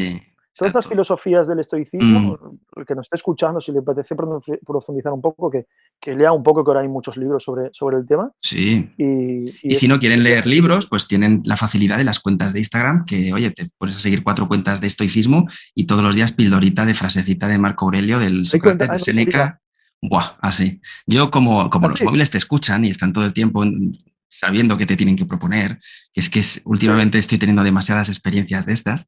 Eh, el otro día tuve una con, con Pam, estábamos comiendo en la celebración de su cumpleaños, ¿vale? Y, le, y dijimos, ostras, no tenemos, no tenemos los, las fotos de los primeros, nosotros llevamos 20 años juntos, ¿vale? Y los hemos cumplido hace poco. Oh. Y de los primeros 10 años no tenemos las fotos de los viajes. Nosotros hemos estado viajando toda la vida por todo el mundo, un montón de viajes muy chulos y tal. Y decimos, hostia, digo, no, hay muchas que tienen que estar en unos discos duros en el trastero. Ah, vale. Pues tendríamos que buscar algún dispositivo para enchufar esos discos duros viejos y sacar la información, ¿no? Y yo dije, hostia, pues sí, algo de eso tiene que haber. Ahí se quedó la conversación. Por la tarde miro un momento Instagram y me sale un anuncio de una, un aparato, tío, para conectar discos duros de estos antiguos, los típicos, eh, no recuerdo cuál era el formato, pero el típico disco duro de ordenador de PC que hemos usado antiguamente, pues un cacharro que era compatible con todos los modelos de discos duros antiguos para extraer la información vía USB. Y dices, tío, yo normalmente no soy muy paranoiado con estas cosas, pero es que últimamente me están pasando muchas de estas y estoy seguro que con el estoicismo pasa. ¿eh? No, no, total, total. esta conversación se está grabando en Instagram seguro ahora mismo. Sí, es real, totalmente. Sí, sí. Bueno, y, a mí, y a mí me entraron, me entraron esas recomendaciones, me puse porque yo sí que leo eh, desde hace tiempo, porque sí que es algo que me, me ayuda a tener los pies en, la tierra, ¿no? El pensar en, el, en este, esta corriente filosófica. Eh, pero bueno, yo es que a mí me interesan muchas, muchas cosas en la vida, leo mucho y, y esto también en particular, también Pam, mi chica, es muy, es muy, de, es muy de esto, de no contarnos milongas, que decimos nosotros, y, y tirar para adelante y tirar con lo menos posible, claro que sí. Pero que es difícil también, según el estilo de vida que tengas y según también a donde te hayas es muy, colocado. Es muy difícil ir a contracorriente y al final todas estas cosas es ir a contracorriente, eh, intentar salirte un poco de, lo, fácil, ¿no? De lo que te marca, pues, pues, pues no sé, la corriente. Empezar a enfrentarse a los miedos, eh, por, pequeños que sean. Yo, por ejemplo, tengo vértigo, ¿no? Entonces yo, ha habido momentos que lo he pasado mal en algunas situaciones de vida, de algún viaje en el que te subes a alguna historia, no sé qué. Y yo siempre que puedo y veo que hay una oportunidad de enfrentarme a mi vértigo, me enfrento. Siempre que puedo aunque lo pase mal o no, porque hay que, eh, tienes que ir entrenando también tu forma de, ver esto, ¿no? Entonces, es una disposición de, avance o una, una, disposición de retroceso, que es lo que te decía, cuando nos, eh, nos han educado desde pequeñitos al, miedo, que es construir fortaleza alrededor de o bien un piso o un apartamento o una casa o lo que puedas ir adquiriendo en función de tu, de tu disposición pero no deja de ser una fortaleza en la que quedarte, en la que protegerte, en la que tomar pocos riesgos, en la que acumular para cuando venga lo malo, ¿no? Y en cierto modo está bien, pero a mí me pasó hace poco con mi padre, que está, que está ya mayor, y, y pues tiene las preocupaciones, ¿no? De que estemos bien cuando, eh, pues cuando ya no esté, ¿no? Entonces, eh, hace poco me dijo, oye, pero Alfredo, tú, eh, ¿cómo tenéis el tema de la jubilación? Y me quedé, hostias, no lo sé. Digo, yo, yo desde los 18 años estoy emprendiendo y eh, he siempre tomado muchísimos riesgos y yo realmente no soy autónomo. Sí, tengo mis empresas y todo esto, pero bueno, supervivientes, porque los emprendedores somos supervivientes. Entonces, no tengo casi ahorros. Siempre que puedo juntar un dinero me lo quemo en, en un super viaje. Claro, yo todo esto no se lo cuento a mi padre y espero que no oiga No, no me quedé pensando, pues no lo sé, padre, pues, pues eh, mi jubilación somos Pam y yo, y cuando no esté Pam, pues yo solo, y cuando yo no esté, pues volar desde un acantilado, no tengo, no tengo ni puta idea, pero, pero sí que me quedé pensando como, no sé, debería tener un plan, bueno, no, nunca lo he tenido, nunca me ha importado, supongo que, que quizá a lo mejor cuando llegue a alguna edad, eh, entiendo que no, entiendo que no, que gente como con una visión como la que podemos tener nosotros de, de avanzar, no creo que tengamos problema cuando llegue la jubilación y no tengamos que el gobierno nos dé nada aunque es un poco lo que esperan las, la mayoría de las, de las personas en su vida laboral. Hombre, si, si, el sistema va como está hasta ahora montado, no va a haber tampoco. no va a vivir la jubilación como lo han vivido nuestros abuelos. no es que lo diga yo, que soy un tío que va en bici, es que lo digan los economistas. Entonces, que el sistema piramidal que está montado de las, de las pensiones no, no, no, va, no, no es sostenible. porque Mm. el, el país está envejeciendo, los que mantienen a los viejos son los jóvenes y cada vez hay menos jóvenes y más viejos. Entonces, no. O sea, si Te esperabas, ¿eh? Que te iba a meter o sea, este tipo de jardines, ¿eh? Pero a mí me interesa, a mí me interesa todo. Yo he, pensado también en este tema y Ya, ya, a ver qué pasa con esto y. Pero no te preocupa, no es algo que a ti te. te- No, no, de momento no. Cuando tengo 39, cuando tenga 40 igual empiezo a pensar en cosas. ¿no? tengo 44 y todavía me cuesta. Pero bueno, oye, ¿y has, has viajado alguna vez en pareja? ¿O como Sí. siempre en solitario? Sí, sí, sí. Sí, sí, sí, que he viajado en pareja. Y, por ejemplo, cuando, cuando dejé el trabajo, ¿Mm? el primer viaje fue desde Gijón hasta Cabo Norte. Vale. eh, y eso lo hice con una, una pareja, Nina, y nos fuimos juntos. ¿Pareja sentimental o pareja amistosa? Sí, sí. No, no, pareja sentimental fue. Vale. Ah, ah, ¿Te refieres a, a amistosa también? No, bueno, te preguntaba, te preguntaba, a ver, lo que me, lo que me interesaba era saber el eh, espacio amoroso, ¿vale? El espacio amoroso, pero no quería ser tan directo. Entonces, No, no, yo Vale. no, tengo, yo no tengo filtro aquí, no, no te Sí. preocupes, pregunta sin problema. Ese, ese fue el viaje más largo que hice con una pareja. eh, y es una buena escritora esta chica, por cierto. Que he leído cosas de ella, es muy buena escritora. Yo he hecho mis investigaciones. Luego, después del, del viaje, Ujú. un libro que se llama Expedición Cabo Norte. Y después, eh, pues viajes en bici con parejas. Espera, espera, que te pasas, te pasas de frenada. ¿La relación aguantó el viaje o no, no aguantó el viaje la relación? Sí, Sí. sí, sí, llegamos juntos a Cabo Norte. Lo que pasa es que ella dijo, bueno, el plan era venir a Cabo Norte, para mí ya está. Y ella se volvió en avión. Vale. Dije, "Pff, yo es que volver a en avión, meter la bici, me da mucha pereza empaquetar la bici. Y Me vuelvo en bici. me da pereza empaquetar la bici, me vuelvo en bici. Otros tres meses, Sí. ¿no? y me volví por, por Fin- subimos por Noruega y volví por Finlandia.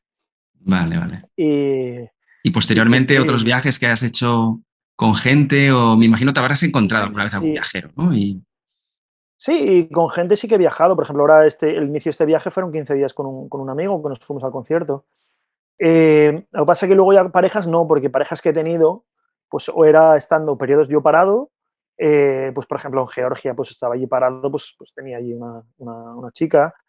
Eh, pero luego, claro, con este estilo de vida es muy difícil hacer relaciones estables. Esto no es perfecto, esta vida, claro, si fuera perfecta, hostia. Entonces, tener relaciones estables, ya sea con amigos o con, o con parejas, es, muy difícil. Yo ahora, cuando me fui de España, los amigos, como, bueno, pues yo qué sé. A ver, con ya nos iremos, claro, ya, ya. pasar unos meses, Mm, un año, quién sabe. Igual alguno se puede venir, algún tramo del viaje, alguno que monte en bici, cosas así. El tema de las parejas, pues ya es más complicado, porque para tener una relación de pareja, eh, o estás en un sitio parado, que viajar o- o, claro, contigo. viaje contigo. claro. He probado algo así alguna vez, pero no funciona, porque al final tú te tienes que adaptar y Mm, la, la otra persona se tiene que adaptar también. Entonces mm, tú pierdes tu libertad, la otra persona, mm, si no está haciendo esto ya de antes, diferentes, claro. estoy viajando, me encuentro una chica que está viajando, te pones a viajar juntos, pues yo Mm, qué sé, claro. no, no sé, Podría no- ha pasado. sí, sí. Si algún día pasa, pues ya te lo contaré, pero de momento no ha pasado. Entonces, que alguien, yo tengo que cambiar, la otra persona tiene que cambiar, no lo sé, no lo sé. De momento no me ha funcionado.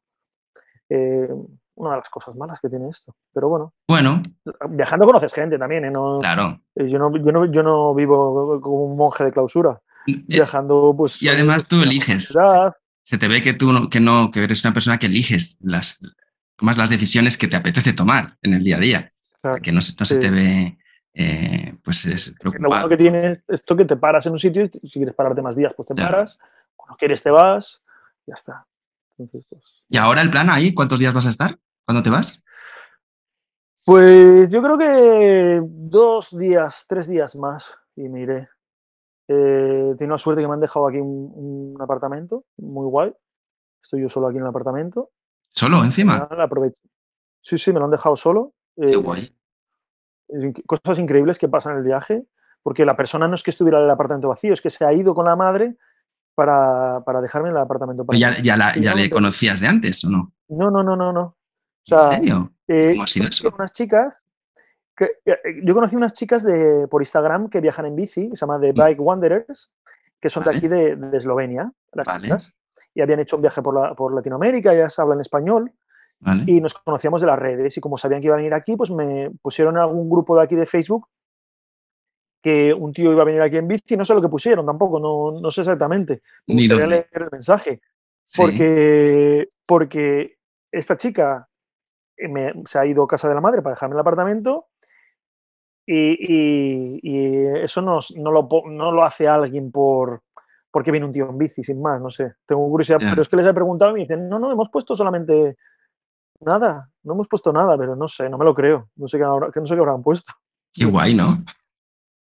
Sí, sí, es increíble. Y me han traído, el primer día me tenía la comida hecha, ayer me trajo la comida. Es como, pero, pero ¿por qué, me, ¿por qué estás haciendo ¿Por qué me estáis haciendo esto? Claro, y ya, no, pues para el karma. Yo, ya, pero, joder, no sé, pero... Joder, qué bien que eso fuera habitual, ¿verdad? Que se invirtiera en el karma a ese nivel. Tú inviertes mucho en el karma, ojo, tú inviertes mucho en el karma. Que tú has estado en el Open Arms, que estás todo el tiempo haciendo eh, eh, proyectos solidarios en todas partes. Ojo, ¿eh? o sea, que el karma te, debe cositas. Yo, para mí es lo normal. O sea, yo hago, yo si tengo tiempo pero puedo ayudar con las cosas que hago, con, mis conocimientos o lo que sea, pues, joder, yo encantado de poder ayudar a otras mm. personas. Y, pero yo no sé si me hubiese ido a casa de mi madre si yo tengo un piso para dejar el piso a alguien que no, que no conozco de nada. Ya, Yo creo que no lo hubiera hecho. O sea, acogerlo a mi casa sí. Yo no lo sé. No sé.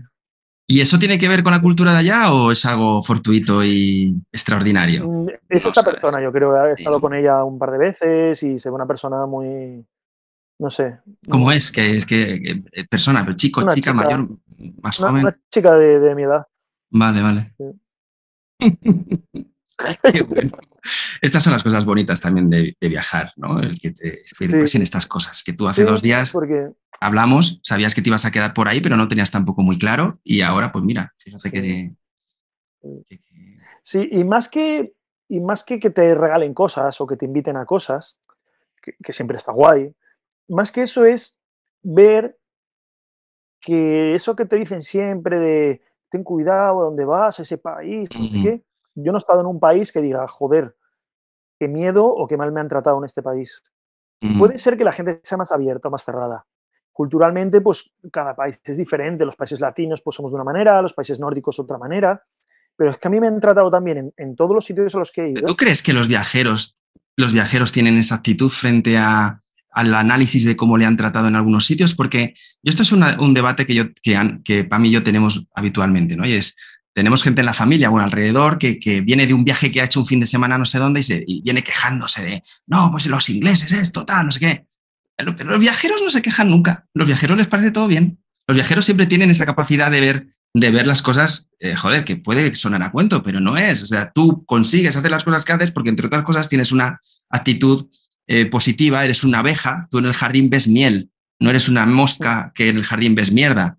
Entonces, pues, pues sí, te pasarán de vez en cuando cosas, las das por hecho porque somos humanos y somos terribles, pero, pero normalmente, pues tú, dices, no, esta gente pues es un poco más fría, estos son un poco más secos, estos son los escoceses, son un amor que te dan besos a cuando te ven. Eh, bueno, cada uno, ¿no? Pero yo creo que es un tema de los viajeros. Creo que los viajeros de verdad tienen esa forma de entender las... La, actitud que tenemos es importante. Ya estés viajando o ya mm. estés en tu vida normal. O sea, si tú vas a la cajera del supermercado con una sonrisa, le dices, hola, buenos días, ¿qué tal? No sé qué. Eso es. Pues es muy diferente si no le dices nada y ni la miras a la cara. Eso está claro. Claro, yo voy en la bicicleta me voy riendo, porque es que voy feliz en la bicicleta pedaleando. Y a veces me para gente, el otro día me hizo gracia, me para un hombre, y dice, quiero hablar contigo en italiano. Y yo, ¿por qué? Y él súper feliz. Porque te veo feliz y quiero saber por qué estás feliz. ¿En serio? No sé por qué estoy en bicicleta, no sé. Y, y se nota, yo lo noto. Yo, yo tengo días malos también, que no voy, no voy tal, y veo a la gente que te mira diferente. Pero cuando tú estás bien, y vas saludando y vas sonriendo, la gente te sonríe y te saluda. Entonces, es muy importante la actitud que tenemos viajando o sin viajar o donde estemos. Y que sí, que nos pasan cosas malas, que tenemos un mal día, que lo que sea, pero la otra gente no tiene la culpa. Al final, pues, no sé, intentar un poco no tener ese, ese mal humor que muchas veces, que, que, yo reconozco que muchas veces me pasa también, que estoy estresado, estoy agobiado, lo que sea. Y, o que has descansado un poco, que estás dolorido, un mojado, claro. Pero otra gente no tiene la culpa. Y, y, cuando cambias la actitud, la gente con todo cambia también. Eh, en, el, día a día es algo también muy practicable. Muchas veces simplemente por, por, no tener el, poner el ojo adecuado a la, situación, pues eh, te sientes una miseria y crees que estás en una ruina de situación y que tus compañeros, tus jefes, lo que sea, son unos desastres o una mierda y cambias de repente el, el chip, cambias el foco, le das la vuelta y eres la persona más feliz del mundo en una situación que en otro momento, con otra mirada y otra actitud, pues, pues no. Pero bueno, esto que también suena a cuento, pero que es que hay que practicarlo, porque eh, muchas veces somos, somos producto también tanto de lo que venimos de nuestras familias como con lo que nos desarrollamos desde pequeños y luego la sociedad. No hay que responsabilizar a nadie más que a ti mismo de lo que tú eres hoy en día, pero no dejas de ser un producto influenciado por una serie de cosas y, la actitud eh, es absolutamente eh, game changer. Es el 80% de lo que te pasa posiblemente en el día a día. Posiblemente. Sí, sí no sé el, porcentaje, pero, pero muy importante. Bueno, yo me lo he inventado, pero vale. lo que digo, que antes, cuando, cuando te comentaba de lo del tema de que te regalen, que te inviten y todo esto, yo te lo decía más que nada porque también es un capítulo que muchas veces hablo, abro cuando hablo con gente que viajan, porque a mí me desespera un poco ese tema. A mí es algo como que no... Eh, para mí yo cuando llegamos a sitios con nuestras bicis, siempre pensamos en lo contrario, siempre pensamos en cómo podemos hacer algo por ese pueblo al que llegamos. Porque normalmente eh, llegas a pueblos en los que hace falta eh, dinerito, en los que esa tiendita de pueblo, que solo hay una, pues oye, le viene muy bien que de repente te gastes 40 o 50 euros. Si puedes, ¿vale? Pero si, soy, si somos varios y vamos a comer varios ese día, la noche, el día siguiente, pues igual 30 o 40 euros te puedes gastar perfectamente en un, en un supermercadito pequeñito en un pueblo, ¿no? Y, claro, pues yo cuando me he encontrado con algunos viajeros con los que hemos compartido, con amigos o gente con la que he hablado, con la que intentan todo lo contrario, que simplemente por el hecho de ser un viajero en bici, cuando llegan a un pueblo, pues esperan que se, le, se les corresponden cosas, ¿no? que es como una actitud muy narcisista. Es decir, a ti no se te corresponde nada por aparecer con unas bolsas en tu bici en un pueblo, absolutamente nada. Depende de ti lo que pueda pasar de ahí, ¿vale? Pero si algo está en tu mano, sería lo contrario sería llegar allí a ver cómo tú puedes traer, por un lado, buena energía, buena actitud, y por otro lado, oye, ¿qué, ¿qué riqueza te puedo traer yo? Si no puede ser en dinero, igual puede ser en conocimiento, puede ser en mi trabajo, puede ser en echar una noche contando anécdotas, ¿no? Pero ¿qué riqueza puedo traer yo al, al pueblo? Y este es el speech que te quería soltar. Sí, no, yo totalmente. Yo estoy totalmente contigo que cada uno al final hace lo que quiere y viaja de la manera que quiere. Eh, hace, pues antes de la pandemia, se, hizo un poco viral el tema de los, ¿cómo, los, llaman? ¿Cómo es? Eh, backpackers, algo así, que es como mendigo, back de, ¿cómo se dice mendigo en inglés? ¿Sabes? Eh, sí, joder. Eh, homie. ¿Cómo? No, es algo de, mendigar, mendigar, bagging o algo así. De pedir, será. De pedir, ¿cómo es? Hay una palabra, hay un juego de palabras que es bike, bikepacker o, backpacker es mochilero, ¿no? Pero sí, exacto. Pedir, pedir se dice como bagging o algo así, y es como exacto. un juego de palabras así. Entonces se puso un poco de moda que hay mucha, al final hay de todo en el mundo, ¿no? Entonces se puso de moda que mucha gente o había un gente. Creo que, es backpackers con doble G, sí. Algo así, ¿no? Entonces, que, que viajan sin nada a costa de pedir y se van a países pobres a pedir y se ponen en, yo que sé, Tailandia, por ejemplo, y ponen ahí a pedir un tío de Ámsterdam, se damos su mochila sin dinero, se pone a pedir en un país que es pobre, pedir dinero para el viajar y, tomarse cervezas. Entonces... Con una bici de 10.000 euros. Bueno, normalmente esto es gente con mochilas, mochileros, así. Sacaron a uno, sacaron a uno ahora que dices esto, en un vídeo, me lo acabo de recordar, que tenía una bici, pues de, no eran 10.000, pero eran 6 o 7.000 euros la bici, es una bici de carbono, que te cagas con las alforjas y todo esto, y estaba pidiendo. Y, le grabaron un tío que, sabía de bicis y le dijo, oye, pero ¿qué cojones haces pidiendo tú aquí? Vende la bici si tienes problemas, ¿no? O por, que se le veía que además era un tipo, pues, pues de bien, ¿no? Como, oye, tú no estás pasando perurias, estás aprovechándote de una situación, ¿no? Pero bueno. Claro. Entonces, lo que decía, que cada uno puede hacer lo que quiera, por supuesto que esa persona puede ponerse ahí a pedir, él, él está con su conciencia y esas cosas, pero para mí muchas veces es como, me, me es eso, que viene alguien que no tiene recursos y que te invita a su casa y que, y que te lo da todo, y es que, que, que yo digo, no, por favor, no, no necesito nada, no tengo yo comida, pero la gente quiere hacerlo y, y, se sienten muy bien y, y en muchas culturas pues tienes que hacerlo también. Entonces... Claro, pero, pero, yo eso a mí me parece súper bien. Y de hecho hay a veces que ni siquiera puedes declinar una, una, un ofrecimiento así, según culturas. Claro, claro, claro, Pero, pero no esperar o no, o no darlo como parte, del, como parte de la experiencia, no entender que esto forma parte de esto.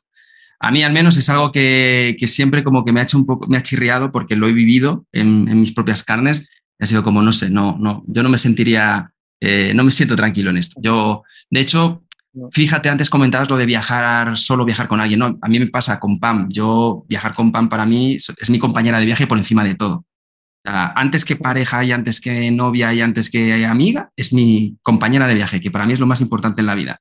Conseguir encontrar un compañero de viaje.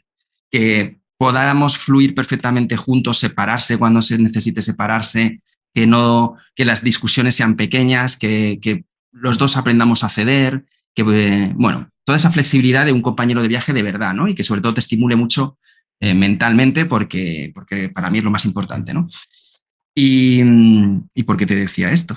De, ah, y, y, qué pasa? Que a mí me cuesta mucho viajar con alguien que, que no sea PAM, porque, porque los principios, los valores son, son los mismos. Entonces, si de repente llegamos a un sitio y vemos que se puede necesitar algo o que nos pueden o que podemos echar una mano, es que ni nos miramos, nos ponemos a ello o y ahí, bueno, a ti te tiene que pasar, si me pasa a mí con, con la mierda de audiencia, mierda de audiencia me refiero de pequeñita, ¿vale? porque son súper maravillosos, pero me refiero en cantidad, que no en calidad. Sí. Pero si me pasa a mí que, que mucha gente quiere que, que, viajemos juntos, pues a ti te tiene que venir un montón de desconocidos, de mensajes de, desco de desconocidos proponiéndote viajes, ¿no? me lo hacen a mí, que digo, pero, pero oye, que no te conozco de nada, ¿cómo voy a ir contigo de viaje a ningún sitio, no? Ah. Pero bueno. Mira, ayer justo estaba tomando unas cervezas con un chico que, que estaba de Rumanía a España en bicicleta vale. y, y, me escribió que estaba por aquí y bueno, pues y nos fuimos a tomar unas cervezas por ahí. Pero eso es distinto, es un tío que está viajando, ¿no? O sea, es... Sí, Claro. Sí. Yo me refiero a un tío que está en su casa que te dice, oye, que el próximo viaje avísame. A mí me dicen cosas así, me mandan, para el próximo viaje avísame. Y diciendo, pero si no sé, no sé quién es, nunca he hablado contigo, ¿cómo que para el próximo viaje avísame? pero tío. Sí, sí, claro, es como, perdón, es que no, es que no te conozco nada, señor. Claro, y, y, puede ser feo, pero no es así. Digo, oye, que tú me habrás visto aquí y tal, yo no te conozco de nada, yo no te voy a, no voy a viajar contigo. Claro. Claro, os conocéis por lo que sea, y claro. congeniáis y os vais, perfecto, pero sí. O coincidir. Es diferente. Mm. Sí, pero bueno, yo, yo, siempre digo que lo mejor que me ha traído esto, no, obviamente el dinero no es, que lo hablábamos antes, es las, las amistades y las conexiones que haces. Total. Y de la gente que conoces, pues lo que decía el chico este que estábamos ayer, estuvimos, yo que sé, tres horas, cuatro horas uh, charlando de viajes, tomando unas cervezas y, y, joder, es guay llegar aquí a un sitio y, y, y es que eso fue ayer, antes de ayer otro, que me, Hostia, que, qué guay. Que me encontré también. Que, que me ¿También español o no? Entonces, sí, español también. Hombre, pero es que lo normal es que se te conozca, claro. O sea, y encima... A ver, es español. Este me vio por la carretera y, a ver, en bici con dos perros, pues si no llevara perros igual era más difícil.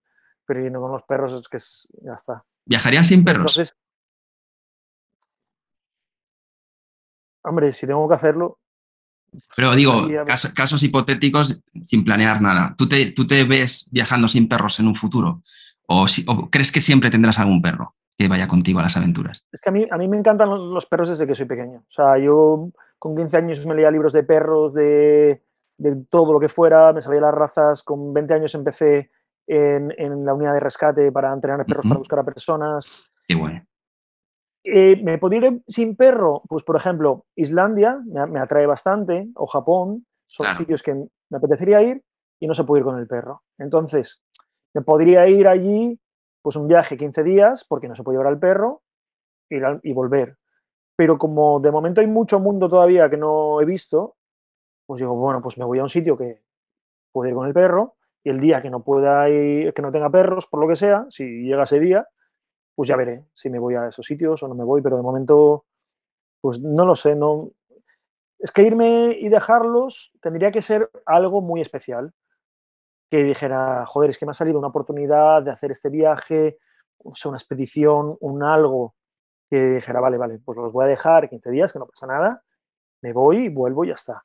Pero si no... Aquí tienes una casa como guardería Aquí tienes una casa como guardería de perros, con un jardín maravilloso, con otros perritos. Si alguna vez lo necesitas, y te lo digo de corazón, aquí van a estar, vamos, mejor que en brazos.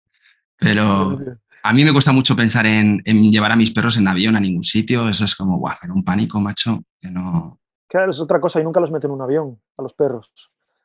Si metiste al primero que tuviste, al negrito, le tuviste un percance, ¿no? en un avión.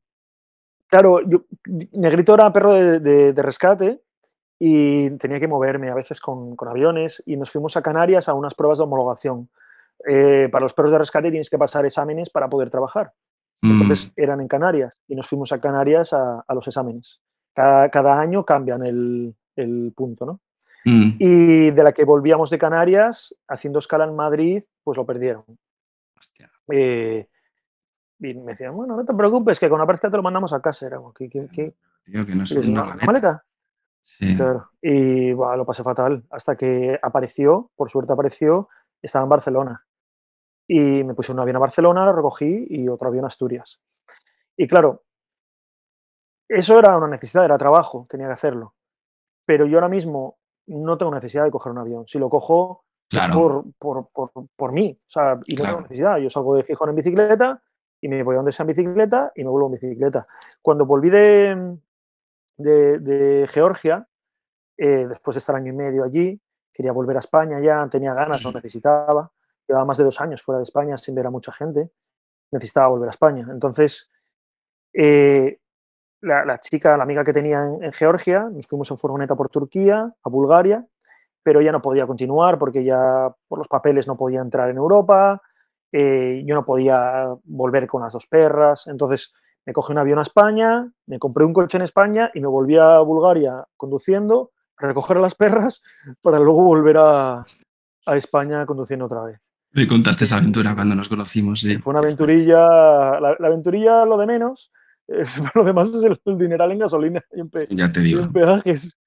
Yo creo que pizza sí que puede volar en cabina. Creo que hasta 10 kilos ya pueden volar en cabina en algunas. Está al límite, depende de la compañía. Hay algunas que son 7, otras 9.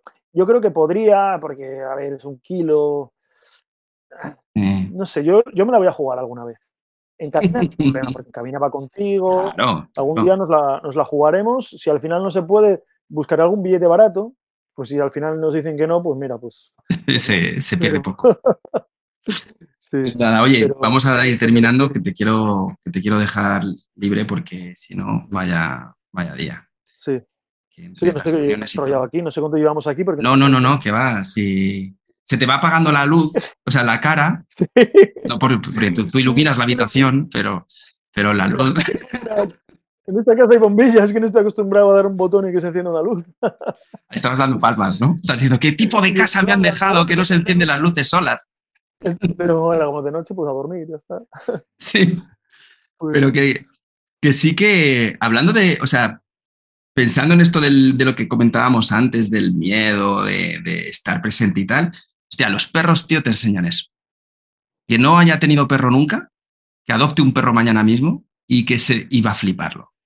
Porque solo hay que mirar a un perro para darse cuenta cómo un perro pasa de un estado de ¿qué es esto? De, alarma, de atención, a, los tres segundos ya está durmiendo. Ya está. Sí, sí. Estar, estar en lo que están, en nada más. ¿Verdad? de estar corriendo, lo que tú dices, de estar corriendo. Y a, veces pues voy con las perras corriendo, la de la bici, y tintan, tintan, me paro a mirar el mapa más de la cuenta, igual pizza, sobre todo pizza, que es más, más tranquilita, igual miro y, ya se ha tumbado en el suelo y está así. ya está, preocupación cero. No hay nada de qué preocuparse, no hay ninguna amenaza real, no hay nada. Estamos, viendo el rabo aquí ahora. Sí, te ha oído. Sí, sí. Bueno, nosotros, oye, tuvimos la suerte de poder jugar con ellas, que eso yo me lo apunto en mis logros de vida, el poder haber jugado con las perritas de, Pablo. Y bueno, pues si alguna vez nos volvemos a encontrar, pues espero poder echar una, echarle unas piedras para que vaya por ellas, si sigue hippie por ahí, porque a ella le encantan las piedras. Ya estaba jugando con una piedra cuando nos conocimos. que... No, puede porque. Pero las piedras se ponen a rascarlas. Se pone a enterrarlas. Me gusta cómo, lo describes en la web, ¿no? De, todo lo que hace en el agua. ¿no? Patalea, lo rasca, la entrega, la muerde. La... Qué baja. Bueno, pues nada, oye Pablo, un súper, súper placer. Y, Igualmente. Y nada, pues estaremos ahí echándonos audios por el WhatsApp, como estamos haciendo, para, para estar ahí al, al loro de por dónde vas, de qué tal van las cosas. Y dentro de un tiempecillo, cuando ya hayan pasado unos meses y estés por otros lugares, pues te puedo tocar otra vez el timbre, apareces eh, en la pantallita y nos ponemos al día. Claro, claro, y te cuento cosas del sitio en el que esté. Ya menos hablar de mí, más de los sitios. No, hombre, hay muchas cosas que tengo aquí que, quería hablar contigo, pero bueno, ya las hablaremos en otra ocasión. Si has tenido que tener eh, 200.000 entrevistas y, a mí lo que me interesaba era, pues, pues eso, pues conectar en una conversación de las cosas que, nos importan. Pues nada, que tengas buena tarde noche. ¿Qué vais a cenar? No sé qué vais a cenar. Eh, ¿Alguna pues, verdurita buena? Tampoco lo sé. Sí, pues no lo sé. Eh, no sé, porque ayer me fui aquí al súper, compré unas cuantas cosas y no sé. Algo quedará por ahí. Algo de humus, seguramente. humus de limón, que no lo he probado nunca. Había humus de limón y ¿qué es esto? Hay que probarlo y no sé, una ensaladita y sí, algo, por Muy bien. Pues nada, que vaya bien el resto pues del viaje y pasarlo súper bien. Pues muchas gracias por invitarme y nada, nos vemos por aquí en la pantalla o mejor si es en persona en algún otro país por ahí. Eso estaría guay. Vamos a ver. Seguro que encontramos alguna. Bye bye. Un abrazo y un saludo a todo el mundo. Chao, chao.